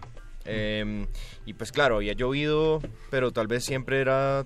Tal vez en las noches cuando estábamos ya en la casa o, Ujú. o cualquier cosa, pero no nos había... Exacto, como que salir a, a caminar y eso no, no nos había tocado. Pero pues bueno, en Bogotá pues es muy común que te llueva, entonces pues nada, cero, cero nervios. Exacto, exacto. Ah, Estamos acostumbrados. ¿A- ¿Hace cuánto llegaron aquí a la ciudad? Llegamos el 17 de octubre. El Ya un 17. poco más ah, de 10 bueno, días. ya, ya llevan un rato. Vi que pues ya, ya salieron a pasear, vi un par de fotos ahí en sus, en sus redes, fueron a Chapultepec, Ahí estuvimos. este, un gran, gran, gran, gran, gran lugar de esta ciudad, sin duda. Sí, precioso. Sí, en realidad, eh, pues en las tres veces que hemos venido no hemos tenido el chance de pasear muchísimo. Eh, es curioso porque no, no hemos ido ni a las pirámides. Eh, pues ahorita tocamos en Teotihuacán, fue la primera fecha y como que por fin como que pudimos verlas De lejos. de lejos, pero pero sí, cuando estamos en este en este plan, digamos de, de venir de gira y todo esto, pues uno viene también con la agenda muy ocupada, con un presupuesto limitado y, y pues toca como enfocarse muy bien en las cosas, ¿no? Como entender de alguna forma que que está uno en un paseo pero no está de vacaciones. Sí, es raro, ¿no? Es raro. ¿Dónde pintas la línea entre, entre el placer de, de- de tocar y de viajar con, con tu banda, con, con tus amigos, pero también es, de alguna extraña manera, pues es, es trabajo, es chamba, Claro. le decimos. Total. Este, te- te- tienen que hablar con, con extraños, como, como nosotros. pero, pero bueno, al final ya saldremos... eh, Para cuando acabe esta emisión, si todo sale bien, este, Seremos seremos un poquito más. Igual está muy muy ameno de entrada. Sí, Bien, pues que se sientan cómodos, muchachos. Gracias, amor. Este, eh, tienen unas fechas eh, todavía por, por, por realizar Sí. antes de, de su regreso. ¿Cuándo se regresan en- a Bogotá? Volvemos el 5 de noviembre y todavía nos quedan eh, dos fechas. Eh, nos queda Tlaxcala ahorita el viernes, que vamos a tocar en el Liverpool eh, del centro. Eh, y una fecha muy, muy especial en el lunario con los mesoneros, que es el 3 de, el 3 de noviembre. Vamos a estar ahí con Bien. ellos, Ah, Y con el los jue- panas. Y el jueves con nuestro hermano venezolano. Eso sí, Eh, Colombia y Venezuela representan. Sí, no. Exacto. Hermanitos. Suramérica con todo. Eh, y, y lo, lo del jueves, eso. Y, ah, bueno, el jueves vamos a estar tocando en el metro. No estoy seguro en cuál, es- en Ah, cuál estación, bien. pero La estación por confirmar, pues si, si están ahí pendientes de redes, les diremos como veis, vamos a estar en tal lado del metro para, para que caigan. Ese es un gran espacio, Qué- ¿eh? qué Sí, la- muy las bandas que nos han eh, contado, que han tenido esa, esa experiencia, eh, la describen como, como pocas, porque pues tu, tu audiencia es, es eh, eh, intermitente, ¿no? Claro. No- y, y además nadie espera verlos. Claro. ¿no? En, en realidad, bueno, digo, a menos que, que, que- Que me haya- imagino que habrán fans que los seguirán de aquí hasta el fin del mundo. Claro, claro. Eh, eh, no lo dudo, pero, pero es una... Ha de ser sorprendente ver eh, la, la cara de sorpresa de la gente que, que se los encuentra Claro, y a se mí, queda ahí. a mí me parece un, un- me parece que va a ser una experiencia muy bonita como músicos, eh, como tener esa experiencia de, de- de tocar en la calle un poco. Eh, no sé, cuando uno está estudiando, de pronto te metes y buscas videos y ves gente que, que se dedica, no sé cómo se dice eso en español, pero eso se- en inglés se dice busking, el busking, y que son los manes que se ponen a tocar en las calles y todo esto, y a mí me parece... Busking como buscar. Como el, Como como el el busqueo. como el busking, no, no, el no, no, no es busking. ¿No es el rebusking, ¿No es el rebusking? No, no, no, pero, pero sí, pues esta, esta gente que se, que se dedica como a viajar un poquito, de una manera un poquito hippie, pues, pero, Sí. pero que tocan muy bien y, y que, y que tienen una, una base de, fans, digamos, muy firme y se hacen del voz a voz porque están tocando en ese tipo de sitios, pues me parece que está buenísimo como probar, como ver cómo es ese mundo de alguna forma por una ventana. Eh, me parece pues muy muy interesante. Y, por ejemplo, allá en Bogotá, en, eh, cu- ¿cuáles son los, los tipos de foros, por ejemplo, en los que ustedes empezaron a, a tocar? Eh, Eh, ah, bueno, me- creo que me estoy saltando un paso. ¿Hace cuánto se formó la banda? Más o 2000... ¿qué? Mm, La, la salida oficial fue el 2012, cuando publicamos el primer álbum. Pero nos conocemos desde que somos niños. O sea, Mm. crecimos juntos, empezamos a tocar juntos. Tuvimos diferentes proyectos cuando estábamos creciendo en la escuela. Y ya cuando éramos un poquito más, más maduros decidimos cómo hacer este proyecto y pues digan, vio la luz pública en el 2012. Ok, en el 2012. Sí. ¿Estaban estudiando todavía la carrera o acabando, acabándola? Estábamos todos, todos en la universidad todavía. Sí, como sí, como, como medio en la mitad. Ujú. Eh, Empezamos a ensayar, digamos, eh, desde antes, pero, pero la banda se convirtió en lo que es ahora a partir de la salida del primer disco, que fue en el 2012. 2012. Pedazos de papel se llama. Pedazos de Pedazos papel, de papel, exactamente. ¿Y estudiaron en la misma carrera? Digo, en la misma universidad. todos? También. Eh, yo no. Eh, ellos estudiaron todos en la misma universidad. Pero, pero tú entraste tiempo con nosotros. sí, sí, sí, sí, sí, sí. Hice un semestre y después yo me salí a estudiar en una academia de música. Ah, Ah, ok. ok. Bien, bien, bien. ¿Y ustedes qué estudiaron, los, los demás? Los demás, bueno, el cantante que es Mateo, él es diseñador. él empezó la carrera de música y no le gustó. Se Pasa. ¿eh? Le, Sí, le pasa a un muchos, montón, un montón. Pasa un montón. ¿Qué, qué pasará ahí? Que te- tal vez eh, uno tiene ya una manera de ver la música y la academia eh, impone, ¿no? Tal vez un- Y creo que también depende de lo que quieras hacer. Eh, si tú ¿Cuál es tu caso, por ejemplo? Por ejemplo, a mí me Eh, gusta sí. mucho desde, desde que empecé a tocar. eh, como que me, me llamaba mucho, lo- me, digamos, como que me, me apasionaba volverme mejor en el instrumento y poder tocar, digamos, con distintas personas y, y como que no me imaginaba tampoco haciendo nada más. Así, Como digamos, enfocado a la ejecución a la- ¿no? sí, de- del eh, bajo. interpretación Mm. absoluta y, y, mm, yo también como pensando como si en el caso en el que Olaville no existiera, que Dios no lo quiera, pues igual yo me... Toquemos madera. Exacto, pero pues igual me- madera. ¡Ah! Exacto. pero pues igual, igual pues yo me dedicaría a tocar, ¿viste? Em, de pronto en el, en el caso de, de Mateo, Mateo es un- una persona muy, muy talentosa y él le gusta escribir canciones y le gusta tocar eh, su- guitarra, pero sus canciones y sus cosas es como un, como un trabajo más como, como mucho, mucho más empírico, digamos, y le gusta mucho más ese proceso y, y lo hace muy bien y se desarrolla muy bien ahí. ¿Viste? Entonces creo que lo que hizo él fue complementar su como su lado artístico por otro lado. Claro, Como claro, claro. que también le aportó muchísimo a la banda. Totalmente. ¿Viste? Porque, porque tenemos, bueno, Luchito es abogado, por ejemplo. Entonces Ah, tenemos, wow, ok, ok. tenemos un diseñador, tenemos un abogado y Andrés, que es el otro guitarrista, eh, que es, eh, él estudió producción, pero además estudió administración. No, bueno, entonces ya tenemos- están- Exacto, tenemos como, el, como toda la gama. Exacto. Una banda muy profesional. Eh, eh, claro, y, Sí, y- sí. y cada uno de nosotros pues aporta lo que, lo que, lo que desde su mundo le sirve a esta, a esta, a este proyecto que, que a la larga es una empresa. Claro, exacta, exactamente, y se administra como tal. Y, en- y una cosa muy bonita es que a todos nos ha tocado aprender un poco el- del- de lo que hace el otro, como para apoyarnos, porque lo que terminó, lo que terminó pasando es que, pues, puede que una persona sea como la más idónea para ejecutar una tarea específica de la banda por lo que sabe, por lo que estudió, etcétera, pero esa persona sola no puede con toda la carga de trabajo. Claro. Entonces, eh, entonces esa persona tiene que enseñarle a los demás cómo hace lo que hace para que los demás puedan apoyarlo. Entonces, en este momento pasa algo muy bonito que las redes las manejan Andy, eh, o sea, Andy y los otros dos. Ujú. Y ah, o sea, Andy no sabía hacer nada de esto antes, pero pues ya aprendió y pues yo los veo en la casa todo el día hablando como no, y los leads y la audiencia y tal. Es como, wow, esta gente está, está- es- es- es- esta gente está muy avanzada. Pero tú te encargas de los contratos. Sí. Eh, ¿Sí? Eh, Sí, sí, sí, por supuesto. No, cualquier cosa que sea como de redactar documentos, de revisar contratos. Eh, hay, una, a- a- hay una cosa que empezamos a hacer bastante este año y es aplicar a convocatorias públicas que dan estímulos. Ujú. Pues yo soy, yo soy el que se, el que El se que encarga de, balón, el que se, exacto, el que se encarga de armarlo, de pues obviamente es más como de reunir la información porque la información yo pues le pido apoyo a los demás. Entonces, como por favor, usted ayúdeme a hacer, a hacer el presupuesto, usted ayúdeme a hacer la reseña, usted ayúdeme a tal, y yo reúno todo y lo empaqueto para que cumpla como los requisitos de la convocatoria. Eso. Las, las bondades y dificultades de la autogestión, ¿no? Eh, Exactamente, este, exactamente.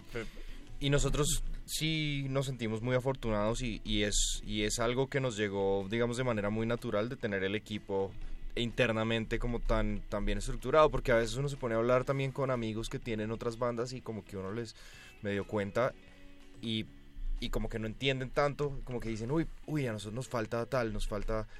Y nosotros como que tenemos la casa muy organizada, ¿no? Como que abarca- abarcamos un montón de, de espacio que mucha gente necesita asesoría externa para, para lograr entender siquiera, porque es que este, esto es una cosa que es muy compleja, no es hacer canciones lindas y ya, que ojalá, a mí Eh, me claro, encantaría, me claro, encantaría claro. que solo fuera la música, o sea, en el mundo ideal que solo fuera la música y que será solamente ser muy bueno y todo esto, pero eso es como, claro, eso es lo que tú vendes, pero de ahí para abajo hay un trabajo que es impresionante.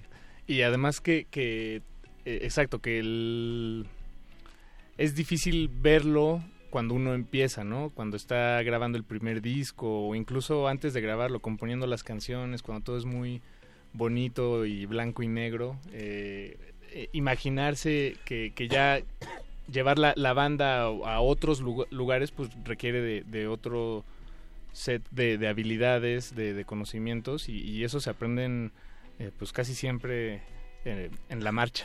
Y a las malas. Y a las malas. No, en, en la marcha de las malas, tal cual. Sí, Exactamente. Sí, sí, sí. Sí, pues uno empieza como con una, con una idea muy soñadora. Yo siento que igual uno nunca debe perder eso. Exacto. Eh, Me, me parece que si uno pierde eso, la, pierde la magia, digamos, lo que uno está haciendo, que a la larga es un, un, un estilo de vida alternativo eh, en donde, donde estamos buscando pasarla bien, Ujú. ¿no? Pues Va- vaciar ahí todo Exacto. el- Como expresarse, Eso, es una exacto. cosa como, como muy particular eh, y yo creo que uno no debe perder eso en- de, de, la, de vista, no lo debe perder, pero, pero uno tiene que volverse como una persona realista y entender que está funcionando como cualquier otra cosa en el mundo, que es un mercado, que es agresivo, que, que tiene un montón de aristas y tiene que estar preparado y informado para, para que no se lo coman a uno. Exacto. La información es clave. Exacto, sí, tal cual. Bien, muchachos, pues creo que ha llegado el, eh, ese bello momento de, de este espacio en el que le compartimos a la audiencia un poco de, de su música. Por favor. Entonces, si me permiten, yo escogí el primer tema. No es lo más nuevo que ustedes produjeron, han, han producido, pero es sin duda uno de mis favoritos. Buenísimo. Eh, es Magia Negra, es el nombre del tema. Excelente. ¿Es del año pasado? Es del año o pasado. de hace dos años. Del año pasado. Es del año pasado. 2017. Sí, sí, Correcto. sí, sí. Es, un sencillo que, que publicaron, eh, que no figurará o fi- fi- en, en algún... Es el primer sencillo, digamos, que, que marcó esta nueva etapa que estamos teniendo y va a estar incluido en el disco que está por venir, que lo sacamos en marzo del otro año, en donde va a estar incluido todo lo que hemos sacado Lo- digamos, los desde Magia. Negra hasta que llegue la- el lanzamiento de ese disco. Ah, Qué, buenísimo. qué bueno, entonces Sí. muy buen comienzo. Sí, Magia bien. negra. Es- eh, empecemos por, por el principio de la nueva etapa de Hola Bill, nuestros invitados de, de- que recibimos con mucho gusto desde Bogotá. Este tema se llama Magia Negra y no le cambien, seguimos en cabina. Epa. Cultivo de hercios.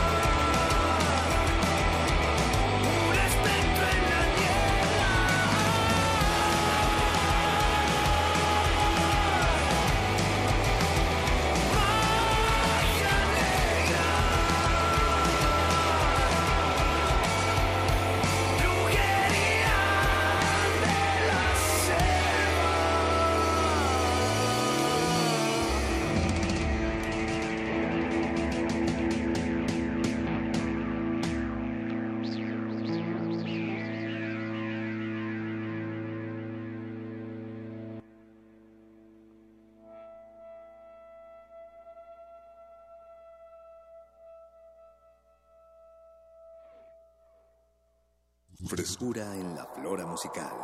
Cultivo de hercios.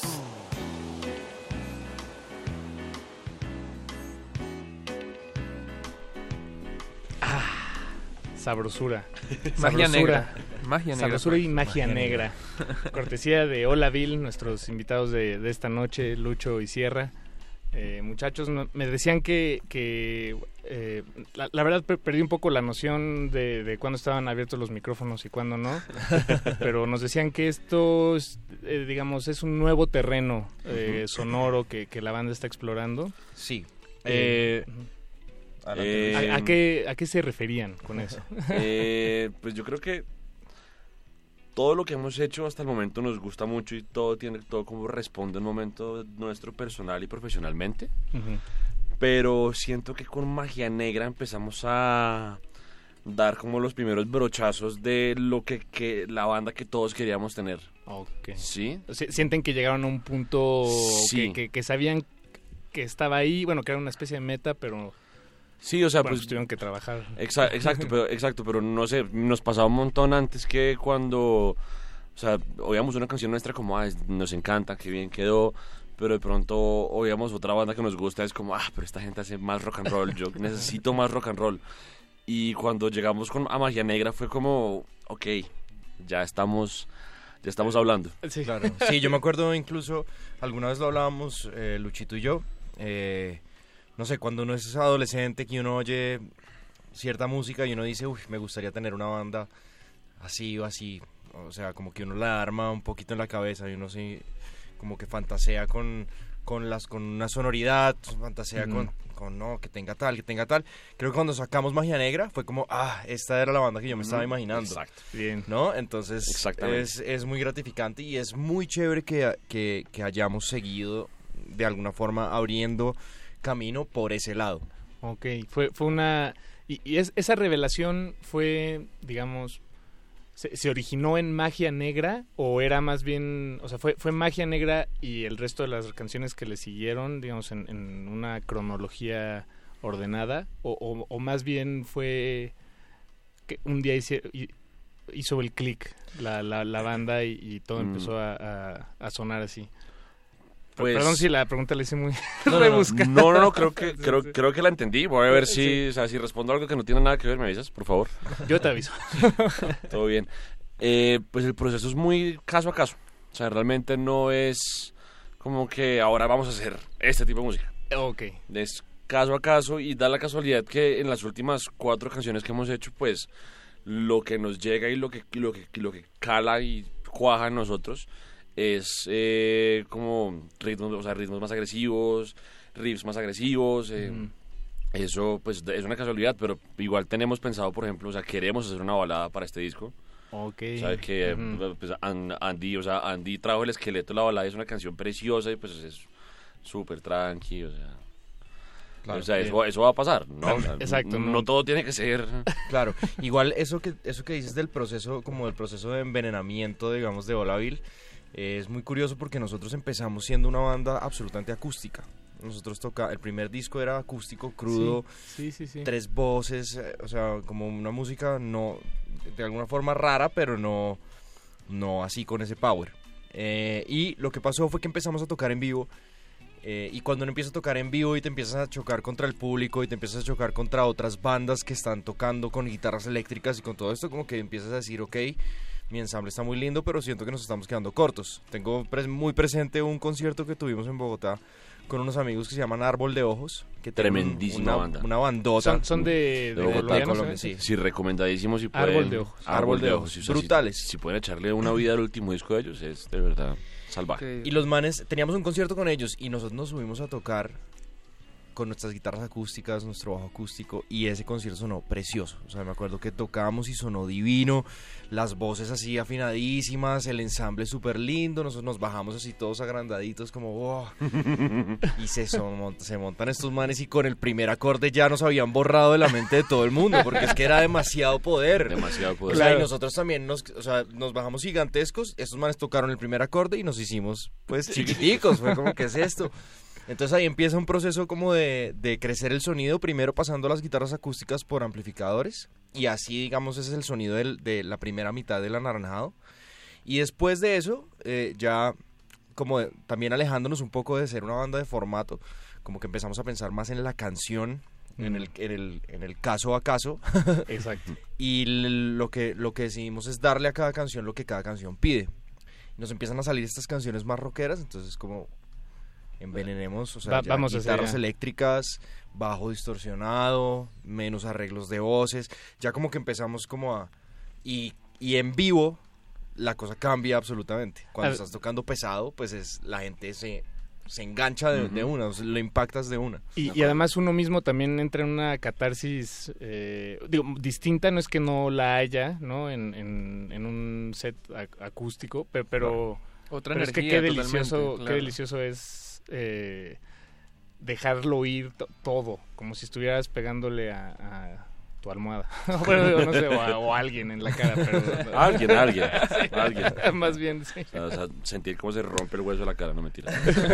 Tranquilo, Luis. Y, y bueno, y, y André- eh, Andrés Sierra, también nos, nos estabas diciendo de, de cómo este tema, magia negra, ya en, en vivo le- les permite, o bueno, ustedes se permitieron a, a sí mismos ciertas libertades, extenderlo, ya, ya es este, es, es esta canción que eh, yo las entiendo como son las canciones que se convierten en momentos eh, que, ustedes eh, estiran, exploran, jalan, cambian y, entonces pueden pueden dejarse ir. Eh, Es más como un bar, es como una lancha, ¿no? En la que este, ustedes están encima, pero bueno, cada vez es distinta. Y, es, y está pasando algo muy bonito y es que nosotros nunca hemos sido una banda muy como de, de sentarnos a improvisar, sino que todos los arreglos son muy pensados.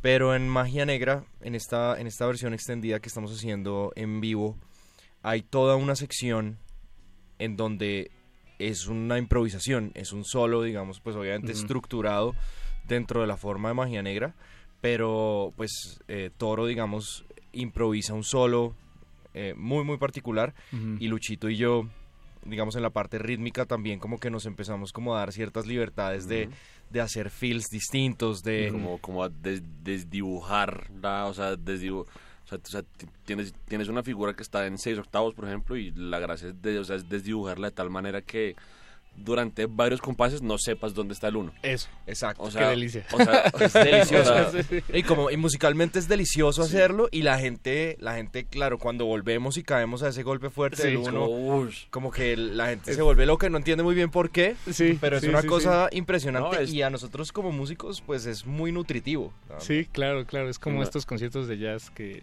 Exacto. después de un solo épico de 10 minutos entra la banda de repente Resuelve. al mismo tiempo y todos, ¡órale! Exactamente, Sí, sí, algo así, pues, o sea, guardando proporciones, obviamente, pero... No, no, no. es- Oigan, eh, muchachos, creo que eh, nos caería bien escuchar más música, De si, una, si vamos. les parece bien. Vamos a escuchar un tema que sacaron hace un par de días, No ha muerto el sol. Ya lo pueden escuchar en las plataformas, en línea. Ya tiene su video también. Y esto también será parte del material que, que sacan en, marzo. Exactamente. Buenísimo, muchachos. Pues escuchemos No ha muerto el sol de Olaville aquí en Cultivo de Ejercicios. Cul- cul- cul- cultivo de hercios. Vinimos a ver los finales. La noche se siente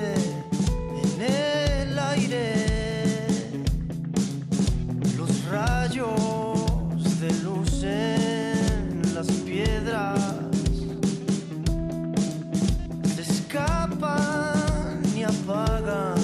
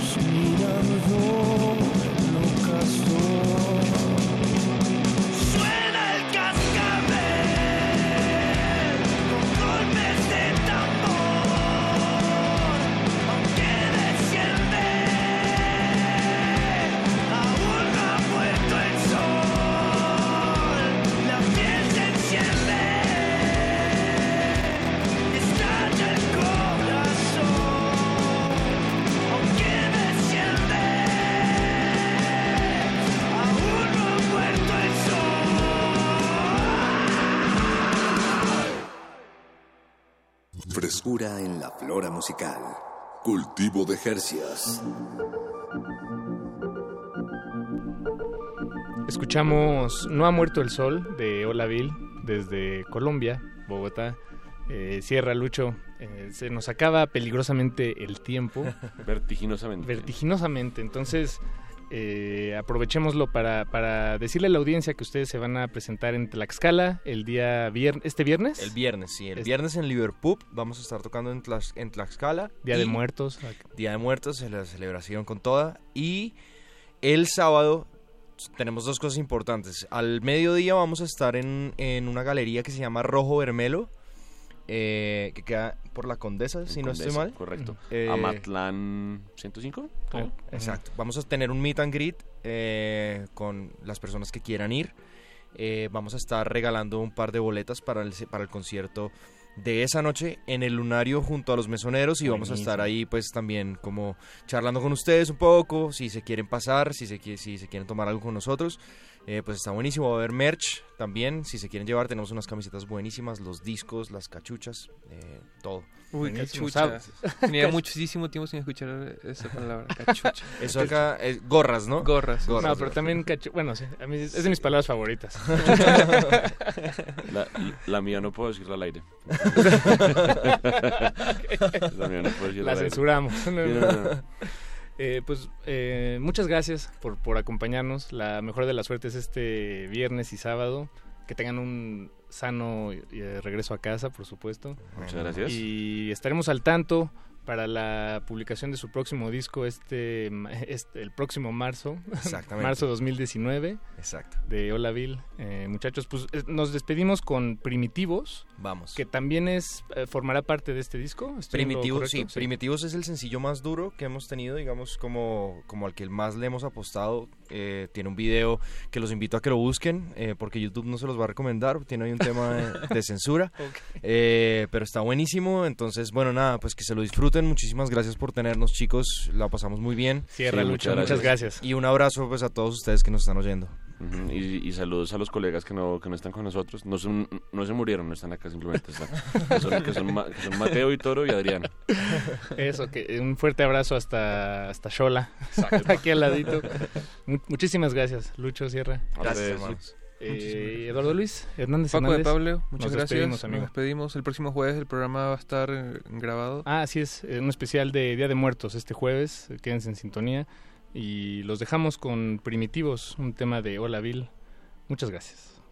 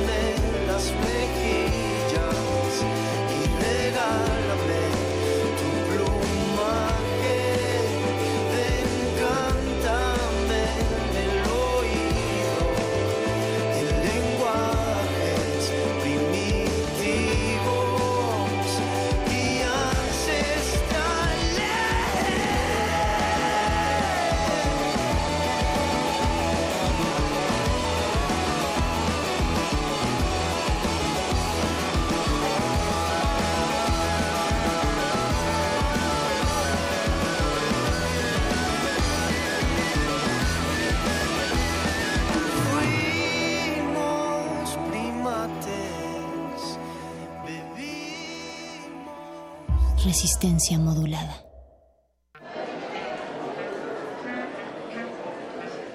Historia de la literatura. Concepción del arte. Idealismo revolucionario. Amores fugitivos. Conferencias magistrales. Creadores escénicos. Descontentos sociales. Clases inolvidables. En más de 100 años. ¿Cuántos recuerdos no han circulado por los pasillos de la Facultad de Filosofía y Letras? Eureka. Un programa con Filo, Sofía y Letras. Escúchalo todos los lunes a las 16 horas por el 96.1 de FM. Radio UNAM. Experiencia sonora. José Luis Cuevas exhibe In Memoriam, José Luis Cuevas, desde el origen, la primera retrospectiva que se realiza después del deceso del artista. La muestra se conforma por alrededor de 180 obras en diversas disciplinas y técnicas como pintura, grabado, dibujo, litografía. En la exhibición se pueden apreciar las etapas más relevantes de la trayectoria del artista. In Memoriam, José Luis Cuevas, desde el origen. Se puede visitar en el Museo José Luis Cuevas en el Centro Histórico de la Ciudad de México. El rito comienza en el escenario. Los sonidos emergen, deambulan por el recinto, se cuelan en los oídos y estremecen los sentidos. Festival Intersección. los encuentros sonoros de Radio UNAM. Todos los viernes a las 21 horas en vivo desde la sala Julián Carrillo. Escúchalos a través del 96.1 de FM, www.radiounam.unam.mx o ven a Adolfo Prieto 133 Colonia del Valle, cerca del Metrobús Amores. La entrada es libre. Resistencia modulada. Este espacio se llena con la personalidad de cada quien. Este espacio suena igual que el pasado y las aficiones de una persona. Aquí los individuos entran a descomponerse en las partículas musicales que los conforman. Playlist. Conciertos unipersonales de amplio formato.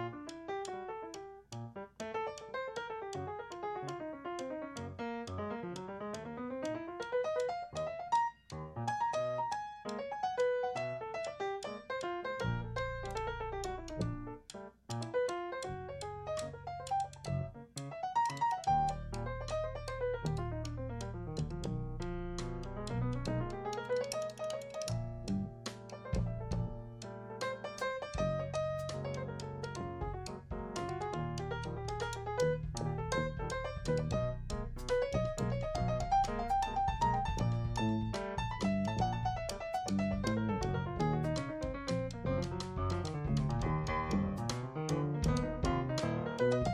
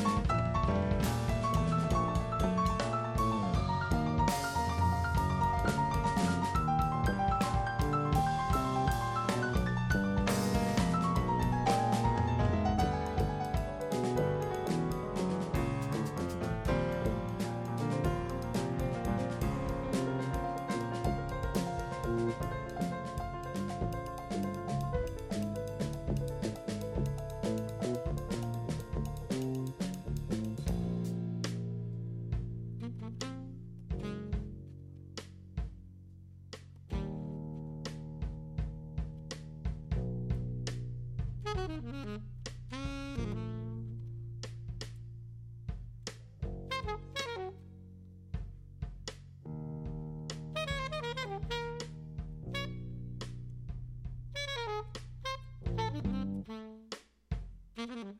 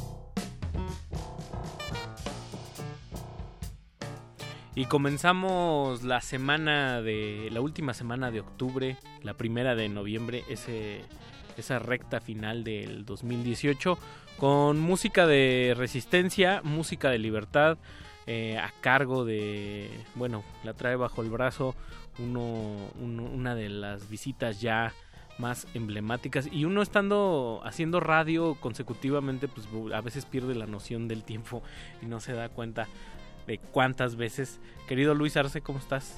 Todo muy bien, ¿cómo estás? Ya e, eres de la, de la casa, ya tienes tu membresía como, tío, está la del Costco y tienes la de resistencia modulada. Tengo, Sam's Club, de hecho. Con, con el departamento de, de jazz, porque me comentabas, a mí se me ha ido el, hilo, según yo, has venido, este, según yo, esta era la tercera vez, pero dices que es la cuarta. Es la cuarta vez. La cuarta vez que estás aquí en Resistencia Modulada y con algo que ya es, y es una tradición entre nosotros dos, que es traer jazz, jazz actual, jazz contemporáneo, jazz del año, ¿no? Jazz fino, jazz eh, que al final de pronto no recibe como tanto los foros que quizá debería tener. O debería, es un, es un verbo peligroso, pero sí, lo quiero usar. Eh, y que, pues nada, creo que este espacio justamente creo que se ha convertido tanto, para mí se ha convertido como en un verdadero gusto el trabajar este programa particularmente. Eh, para traer siempre como esta, esta idea, ¿no? De que al final el jazz puede ser un género que en muchos sentidos eh, muchas personas suelen asociar como con un envejecimiento rápido, con una memoria eh, colectiva que remite luego luego a los dance halls, a los dance hall y que remite luego luego a gente como Charlie Parker, que remite luego luego a Louis Armstrong. Se imaginan como una persona de color con bombín. Una, una persona con bombín, ¿no? Y de pronto creo que es muy interesante el hacer este tipo de ejercicios porque pues al final lo que más genera es, es un entendimiento mucho más profundo ¿no? de las cosas que se están haciendo hoy día, de lo que músicos alrededor del mundo están trabajando, desde la música improvisada, desde el jazz, desde la instrumentación en general no tan tradicional de jazz, ¿no? porque ya incluso varios de los tríos con los que vamos a estar acompañados esta noche ni siquiera tienen ¿sabes? Clásica instrumentación jazzística. Claro. Llámese trompeta, llámese saxofón, no están presentes. Y que también los linderos son más libres que, o sea, a veces... Eh, hay, hay etapas como no dichas de, del jazz, ¿no? Como por ejemplo en los, en los 80 como a pesar de que había una, una diversidad y una variedad, había como una homogeneización en, la, en las grabaciones, ¿no? O sea, todo era metálico, todo era fastuoso y, en, y en los 90 como hay revivals y, todo esto. Pero lo interesante de esta época que estamos viviendo tú y yo como millennials tardíos es este es pues ese, esos lugares, ese jazz que donde confluye el arte sonoro, donde confluye el, el, el free jazz, donde confluye el metal incluso y con esto con lo que arrancamos pues al principio era como un como un masacote ahí un armatoste y entra a rajatabla una línea melódica impecable no sí ¿Qué fue con qué con qué arrancamos Luis arrancamos con el trío eh, HLK que son eh, tres músicos británicos Richard Coss en la batería Antlo en la guitarra y Richard Harold en el piano este último un, un músico entrenado por completo en, en música clásica. Entonces eh, su salto al jazz fue más por una cuestión de sentirse un poquito raspa y sentirse un poquito eh, agresivo y menos, menos educado, ¿no? Y que se percibe un poco esa, esa sutileza, ¿no? Que es, que es distinta cuando Don Rockero dice voy a hacer jazz, ¿no? Claro, sí, sí, sí, pues cuando Don Rockero decide hacer jazz, eh, pues también hay algo ahí, ¿no? Pero lo cierto es que, los dos al final son géneros mucho más eh, que, hoy, que hoy podríamos denominar también, ¿por qué no? Como géneros urbanos, ¿no? Géneros que al final surgieron no de la educación y no de la del, del estudio, no de una academia bien forjada, sino que surgieron de una simple ambición por crear una música, ¿no? Y que precisamente ahí reside como la grandeza que tienen ambos, ¿no?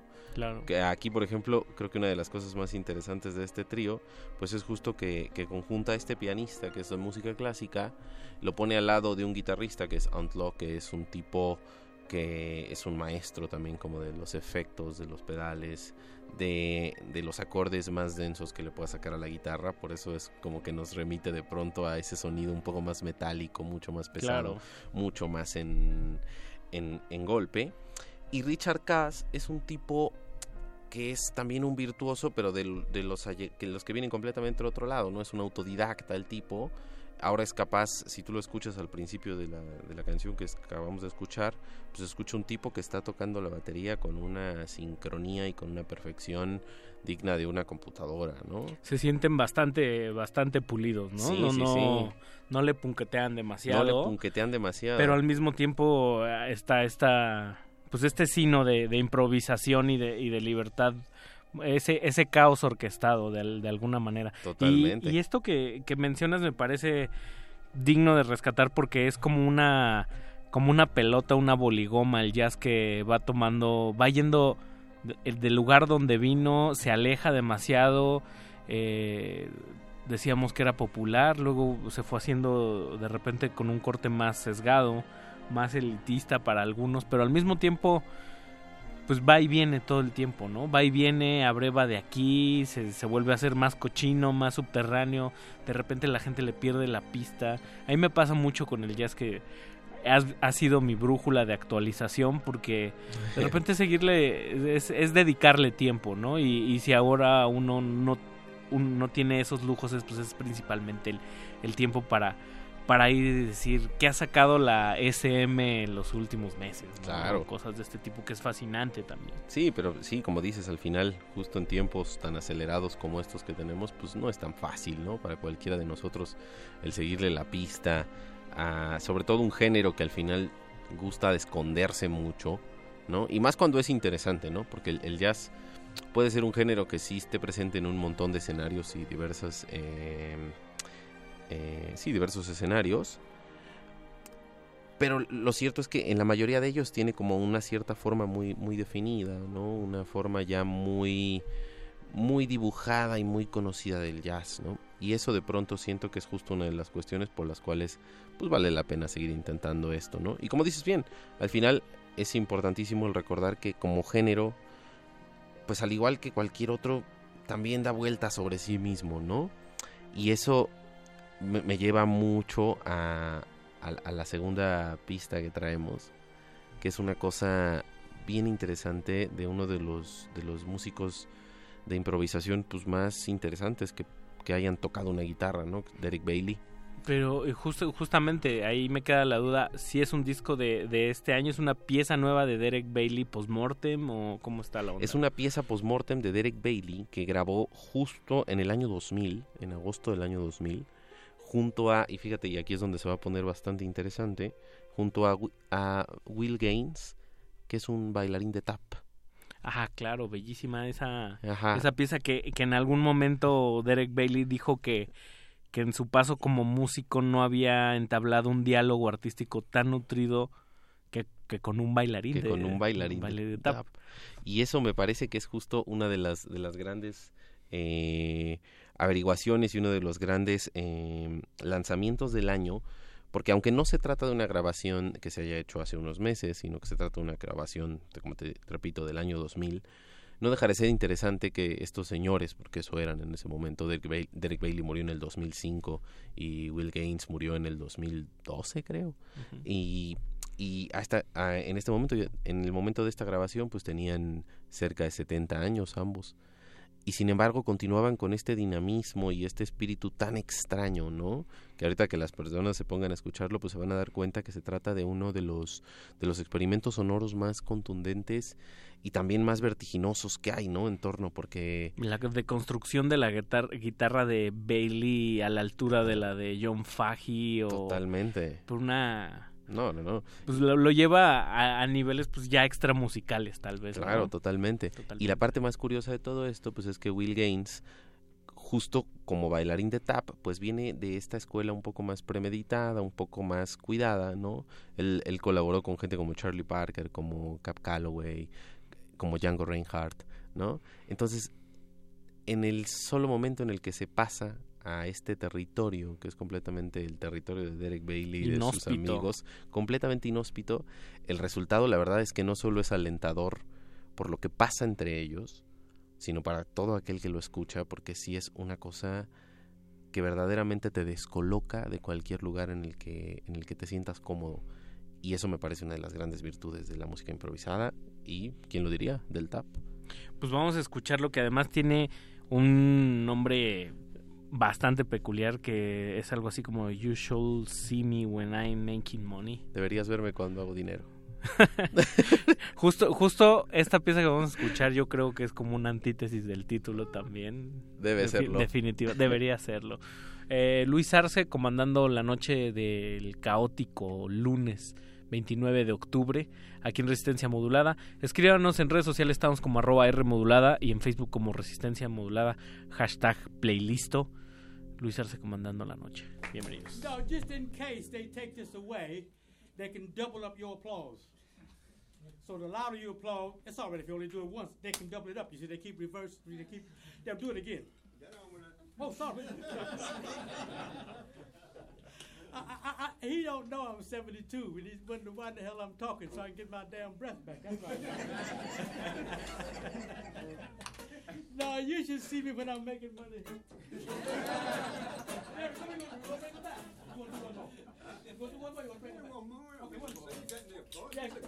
listen,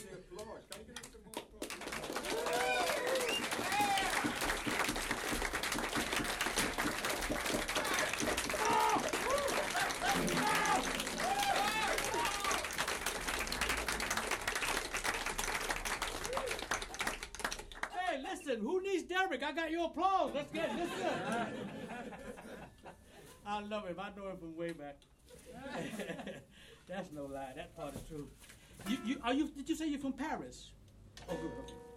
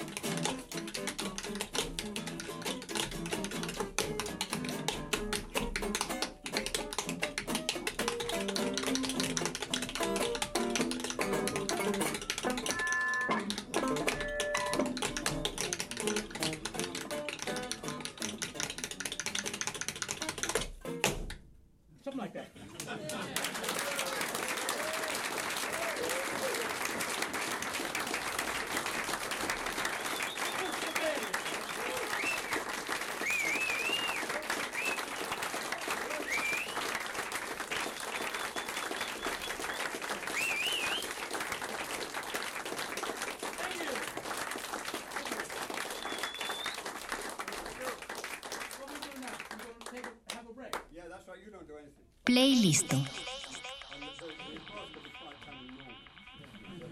Estamos de vuelta aquí en Playlisto con estos, estas, este, ¿cómo se llama? Estos chocolatitos de, de jazz que en empaque de, de oro sólido. Con un tema ahí, con un detalle. Con un alucine.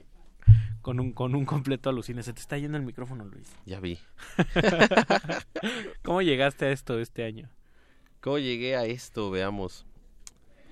Cuéntanos el secreto. Vas al blog, tienes, este, te llega tu suscripción de Jazz Makers. ¿Cómo es la onda? Hay de todo, hay de todo.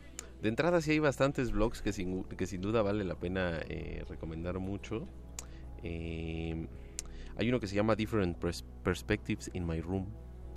Eh, punto blogspot todavía. No, es que bueno, el hermetismo y la, y la este cosmos de este cosmos eh, gregario que tiene esta mala fama que tiene el jazz eh, reafirma el cliché. Claro. Y hay, y hay también una revista que, que, te- que, que creo que es la única que le da como mucha continuidad a, a, pues ahora sí que la exploración de estos géneros, ¿no? Y de estos estilos, que es Free Jazz Steph, eh, también punto blogspot. Y ellos la verdad es que sí tienen una labor editorial y periodística mucho más curada con distintas personas alrededor del mundo, ¿no? En realidad tú puedes colaborar con ellos siempre y cuando escribas en inglés y mandes, ¿no? Pero lo interesante es que como son muchos escuchas de diversos lugares, todos atentos, pues de alguna manera siempre colaboran con este tipo de piezas extrañas, ¿no? E incluso se encargan de a a la Pitchfork eh, calificar todo y le ponen ahí uno- unos 7.4, 8.1 y eso la verdad, pues al final sí te ayuda porque como que se convierte en un en una llave llena de, puri- de, de puro lanzamiento extraño que muchas veces es en ediciones muy pequeñas, ¿no? Claro, son tirajes pues, acorde al, al mercado, ¿no? Claro. Porque no olvidemos que si uno se sale un poco, pues ya no le da, sobre todo en los músicos de jazz que son muy prolíficos, donde no está esta onda de, pues dentro de tres años sacamos el segundo disco, sino que al revés, dentro, Claro, dentro de tres discos amarramos el primer mes o, o algo. Sobrevivimos. Entonces hay que, hay que ser como eh, tirajes razonados, ¿no? Sí, totalmente. No, y, y en última instancia, pues también existe Bandcamp, ¿no? Que ha sido como un, un escaparate de salida no solo para los músicos de jazz más extraños, sino que también incluso las grandes disqueras eh, se han regresado ahí, ¿no? Y han, y han, y han, y han puesto varios eh, de sus títulos y de sus catálogos a disposición de las personas para que los puedan adquirir a través de Bandcamp. Toda la obra de Anthony Braxton, por ejemplo, fue puesta por ahí de abril de 2018. Qué chulada, en, también- En Bandcamp y, y, pues me parece que sin duda ese escaparate, esa vitrina, pues ha dado muchísimo y muchísimos buenos frutos para que músicos extraños alrededor de todo el planeta, porque si vienen de todos lados, Pero como que va lento, ¿no? Esa incorporación Sí. del jazz al mundo digital. Digo, ya está la chulada de, de que también ya está el catálogo de la SM en Spotify. Claro. Que es, que es una joya. Y también Peter Brodsman como que ya le están llevando la carrera y ya está, ya está entrando muy bien a internet. Pero muchos nos pasan de noche, ¿no? No, totalmente. O sea, de no ser incluso creo que por los músicos jóvenes con los cuales estos grandes músicos de los que acabas de hablar se juntan, pues no habría realmente un rescate ahora sí que en la nube de esta tradición, ¿no? Que es ahí donde justo está viviendo ahorita. Y como bien dices, ¿no? Spotify al final pues también se ha convertido en un, en un, en un, en una buena fuente para encontrar este tipo de cosas. Es verdad, la mayoría de los discos de jazz que están colocados ahí tienen esto de menos de mil escuchas, ¿no? Pero al final a las personas que están creando y están ejecutando piezas dentro de este género, pues les viene medio dando igual. Claro. Porque ellos al final como que de entrada si ya te dedicas a hacer jazz y luego decides hacer avant-garde jazz y luego decides hacer cualquier otra derivación de eso, pues no le estás apostando a hacer un éxito masivo de ningún tipo, ¿no? No, incluso no le estás apostando a, los formatos de moda porque todo sigue siendo CD, ¿no? Claro. De alguna manera. Todo sigue siendo CD. Hay unos que ya están editando sus viniles, sin duda. Raros. Pero, Pero, son bandas que se dan sus lujos como los Nex. Que Ajá, ¿no? que se dan, que ya tienen la lana y ya tienen como el trabajo detrás para poder hacerlo. Pero es verdad, la mayoría sigue editando en CD y muchos ni siquiera lo editan en un formato físico, ¿no? Sino que simplemente lanzan la pieza y así es. Y como ya buscas estos en Discogs y tiene entre paréntesis este ACC, FLAC, Ajá. MP3. Oye, Ya. ¿qué vamos a escuchar? ahora? Vamos a escuchar, ahora si, si lo permiten, justo nos vamos a ir ahora con un otro de los de los de los grandes músicos de SM, porque nunca puede faltar algo de SM de este lado. Bobo Stenson. Bobo Stenson Trío. ¿Tiene que ver con nuestro amigo Colin, tal vez? No, no, no. Creo- pues, espero que no. Bella coincidencia. Pero Bobo no. Stenson ha sido un músico que colabora con la SM creo que desde 1992, un poquito antes. Y justo ah, se tardó como seis años en volver a lanzar un nuevo álbum. Este, y el nuevo álbum que acaba de lanzar en formato de trío, con Anders Jomin en el bajo y con John Falt en la batería, se llama Contra la Indecisión, así en español. Así en español. Sí. Muy Y bien. justo lo que vamos a escuchar es una, es una canción de esa, la canción que abre el disco, porque es un disco muy extraño, porque por un lado sí es una improvisación de, de un trío de jazz, pero por otro lado también tiene muchas versiones. Tiene una versión de Bela Bartok, tiene una versión de una elegía de Lixati, tiene una versión de, de la canción de Y Danza de Federico Monpó. Mm, con coqueteos con la clásica. ¿no? Coqueteos con la clásica y la que vamos a escuchar es un coqueteo con la trova, lo que es rarísimo. Qué fuerte. Repitamos ese, ese nombre de nuevo. ¿Cómo se llama? Contra la indiferencia. Contra la indecisión. Indecisión. Que es una canción de nada más y nada menos que Silvio Rodríguez. Esto lo quiero oír. Es rarísimo. Vamos a escucharlo. Vamos.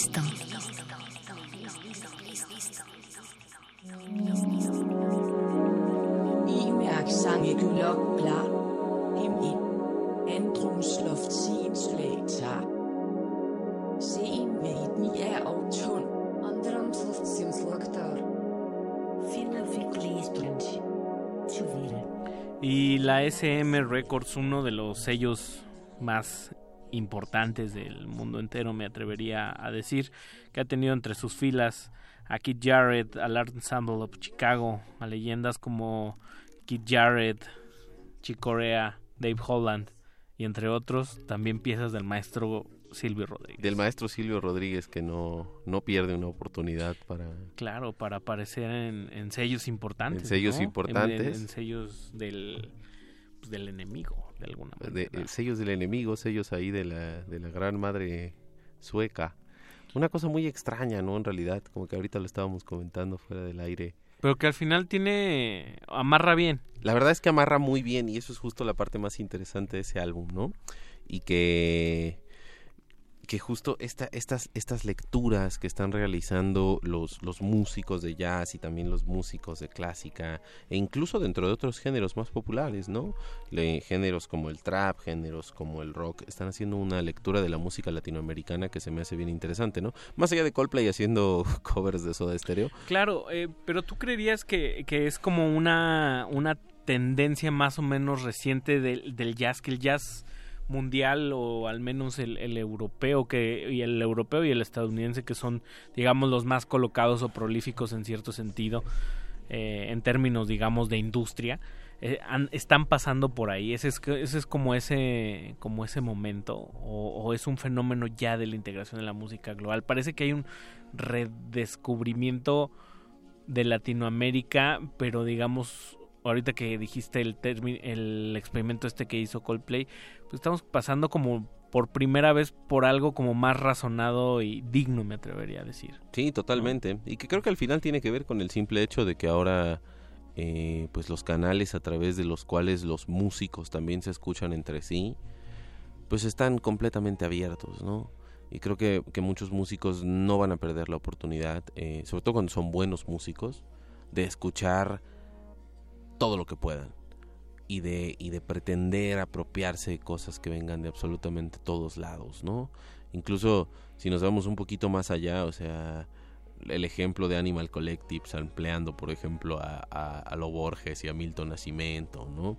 O sea, hay como mucho, mucho, mucho entendimiento de que al final estas aperturas y estas expresiones y estas manifestaciones que puedan eh, surgir de un clima político eh, y una situación geográfica específica, pues creo que, que siempre puede traer un ingrediente interesante para tu música, ¿no? Claro. Y que ninguno, ninguno de los de los músicos que realmente sean atentos y que realmente quieran eh, escuchar, ¿no? Lo van a perder.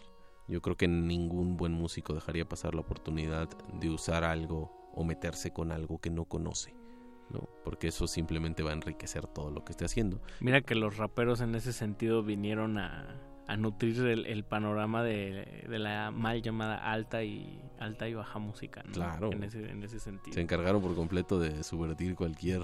Tú échale chocolate y chile a la licuadora que vas a ver más bueno. ¿no? Vas a ver muy cabrón. Pues un saludo a quienes nos están escuchando, a los queridos radioescuchas. Saludos al gran Ike Tecuani que dice que este playlist ya parece glaciares. Mucha, mucha palabra y poca acción. Eh, apunta el maestro Ike Tecuani. Daniel de Jesús dice, no sé qué tan contemporáneo se pueda considerar a Ryo Fukui, dice, pero es mi artista de jazz preferido, un deleite de sus álbumes. Son una verdadera montaña rusa, un platillo con diversos sabores. Escenario es mi predilecto, recomendado en demasía. Ahí está la, recomendación de Daniel. Y Pablo Extinto, que es un que es uno- un, un verdadero poeta del Twitter, dice, mi cuerpo encuentra, mi cuerpo encuentra, se encuentra a sí mismo en algunas manías. Ahora acaricio mi cabello y mi cuello como un mensaje, un recordatorio de los tiempos y espacios perdidos. Mis pies bailan tap, cortesía de playlist. Perfecto. Ay nomás, este, tu música inspira conciencia, es Estamos Luis Arce. inspirando tu poesía. selección abre horizontes de una manera maravillosa, ¿no? Pues sigamos entonces. Sigamos con esas sensibilidades que solo el, el jazz a veces eh, sabe sintetizar de una manera tan, pues, tan genuina, ¿no? Totalmente. No, no, no digamos mejor o peor, sino genuino que... Completamente genuino. ¿Qué vamos a escuchar ahora? Vamos a escuchar a Ill Considered, un, una agrupación eh, también relativamente nueva, ¿no? Y también eh, relativamente extraña en el tipo de referentes que utilizan. Me recuerda mucho al estilo de Kamasi Washington, pero quizá como un poco menos prodigioso. ¿No? Menos fastuoso, ¿no? Menos fastuoso, es, menos, menos grandilocuente, es un poquito más sucio y es un poquito más, más libre también, precisamente, ¿no? Porque se permite revolcarse un poco más. Y estos tres, tres chicos, Leon Brichard en el bajo, Idis Raham en el saxofón y Emre Ramazanoglu en la batería. Un nombrezazo. Qué bueno que una característica es que ahora ya no, ya no trajiste tantos músicos con, con nombres sin vocales. Eso ayuda bastante. o sea, y con símbolos estos de, ¿sabes? O sea, como en islandés. Lo entiendo. Luego, es difícil, es difícil llegar a ellos. Sobre todo cuando lo recomiendas en una fiesta, quieres llegarlo a teclear y es un fracaso. Es un fracaso total. Ahora sí, ¿cómo se llama? El disco se llama 3, ¿no? Porque es su tercer álbum, ¿no? The Street. La banda es Ill Considered. Y esta canción que vamos a escuchar se llama Nada Brahma. Jazz de buena y reciente factura, cortesía de Luis Arce, aquí en Playlist.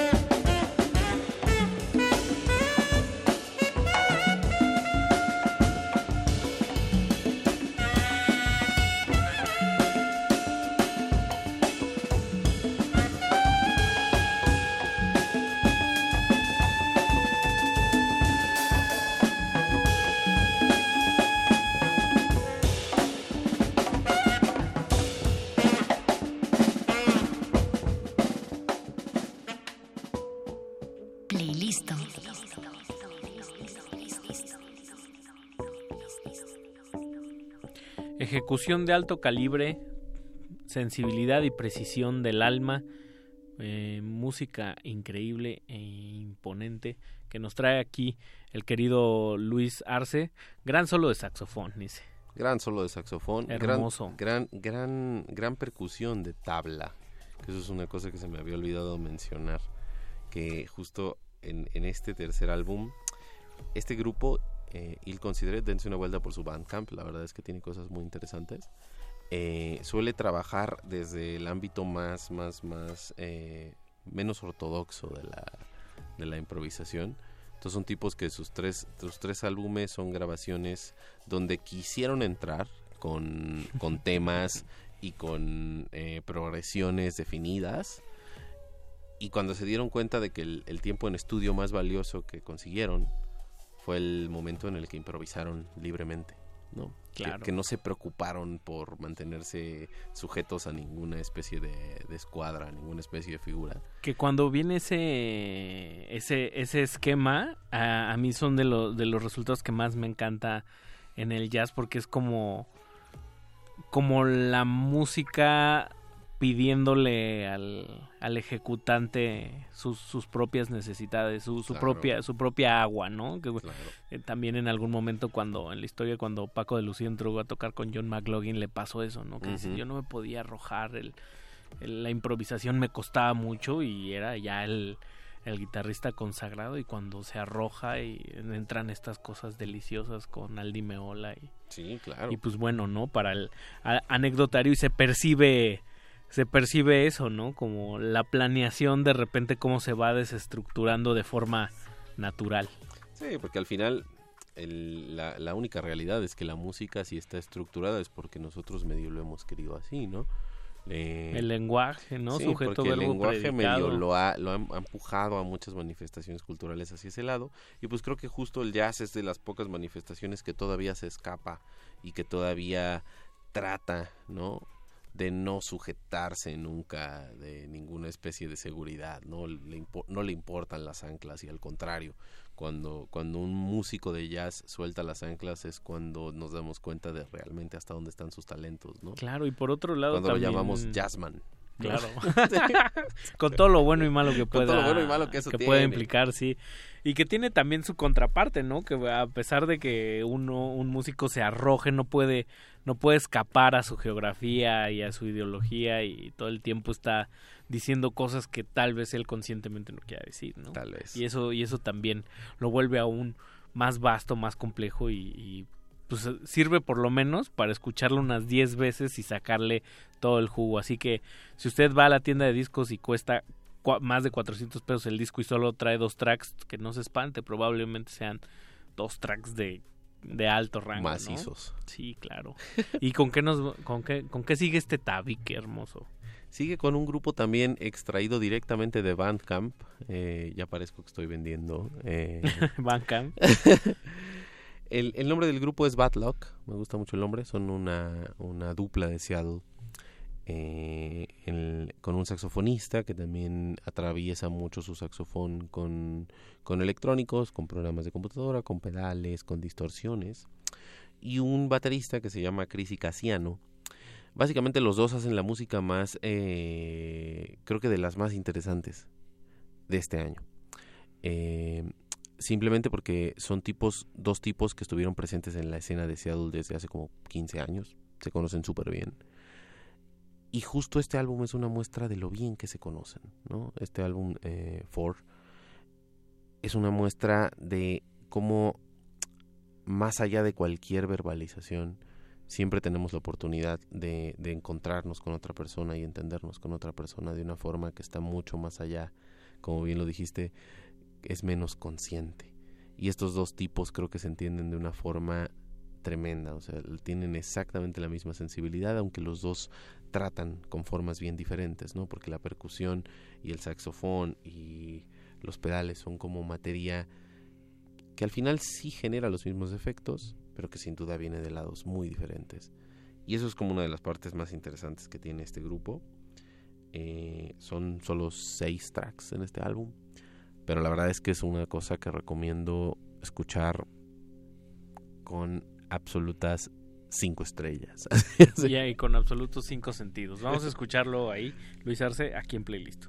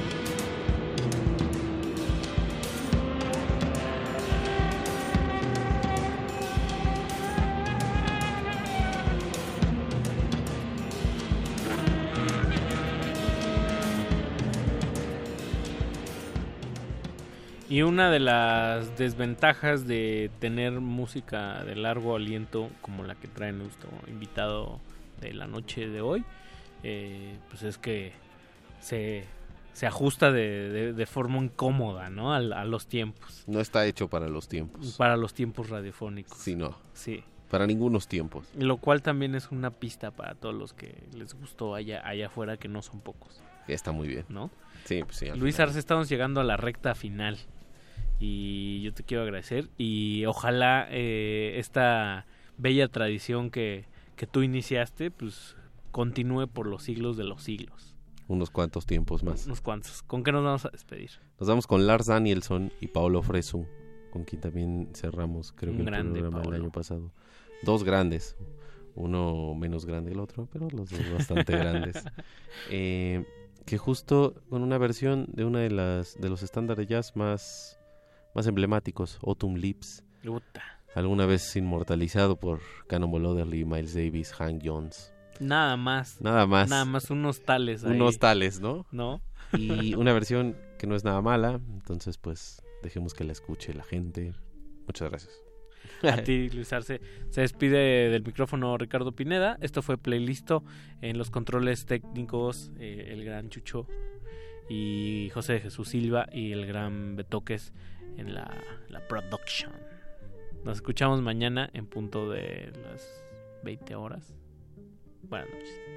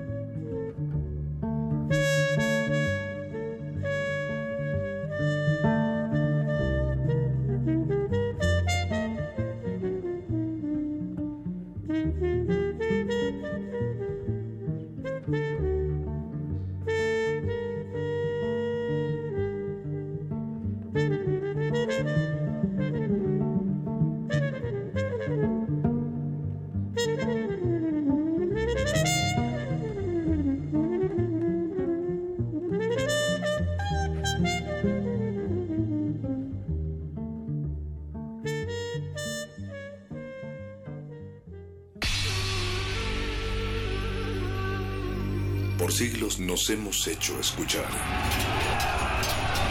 Nacimos como parte de esa inmensa mayoría. Hablar, Escuchar. debatir, proponer, cuestionar. Está en nuestra naturaleza. Seamos instrumentos de conciencia de nuestro pueblo. Usamos el sonido porque atraviesa obstáculos. Muros, fronteras. Nosotros somos la resistencia.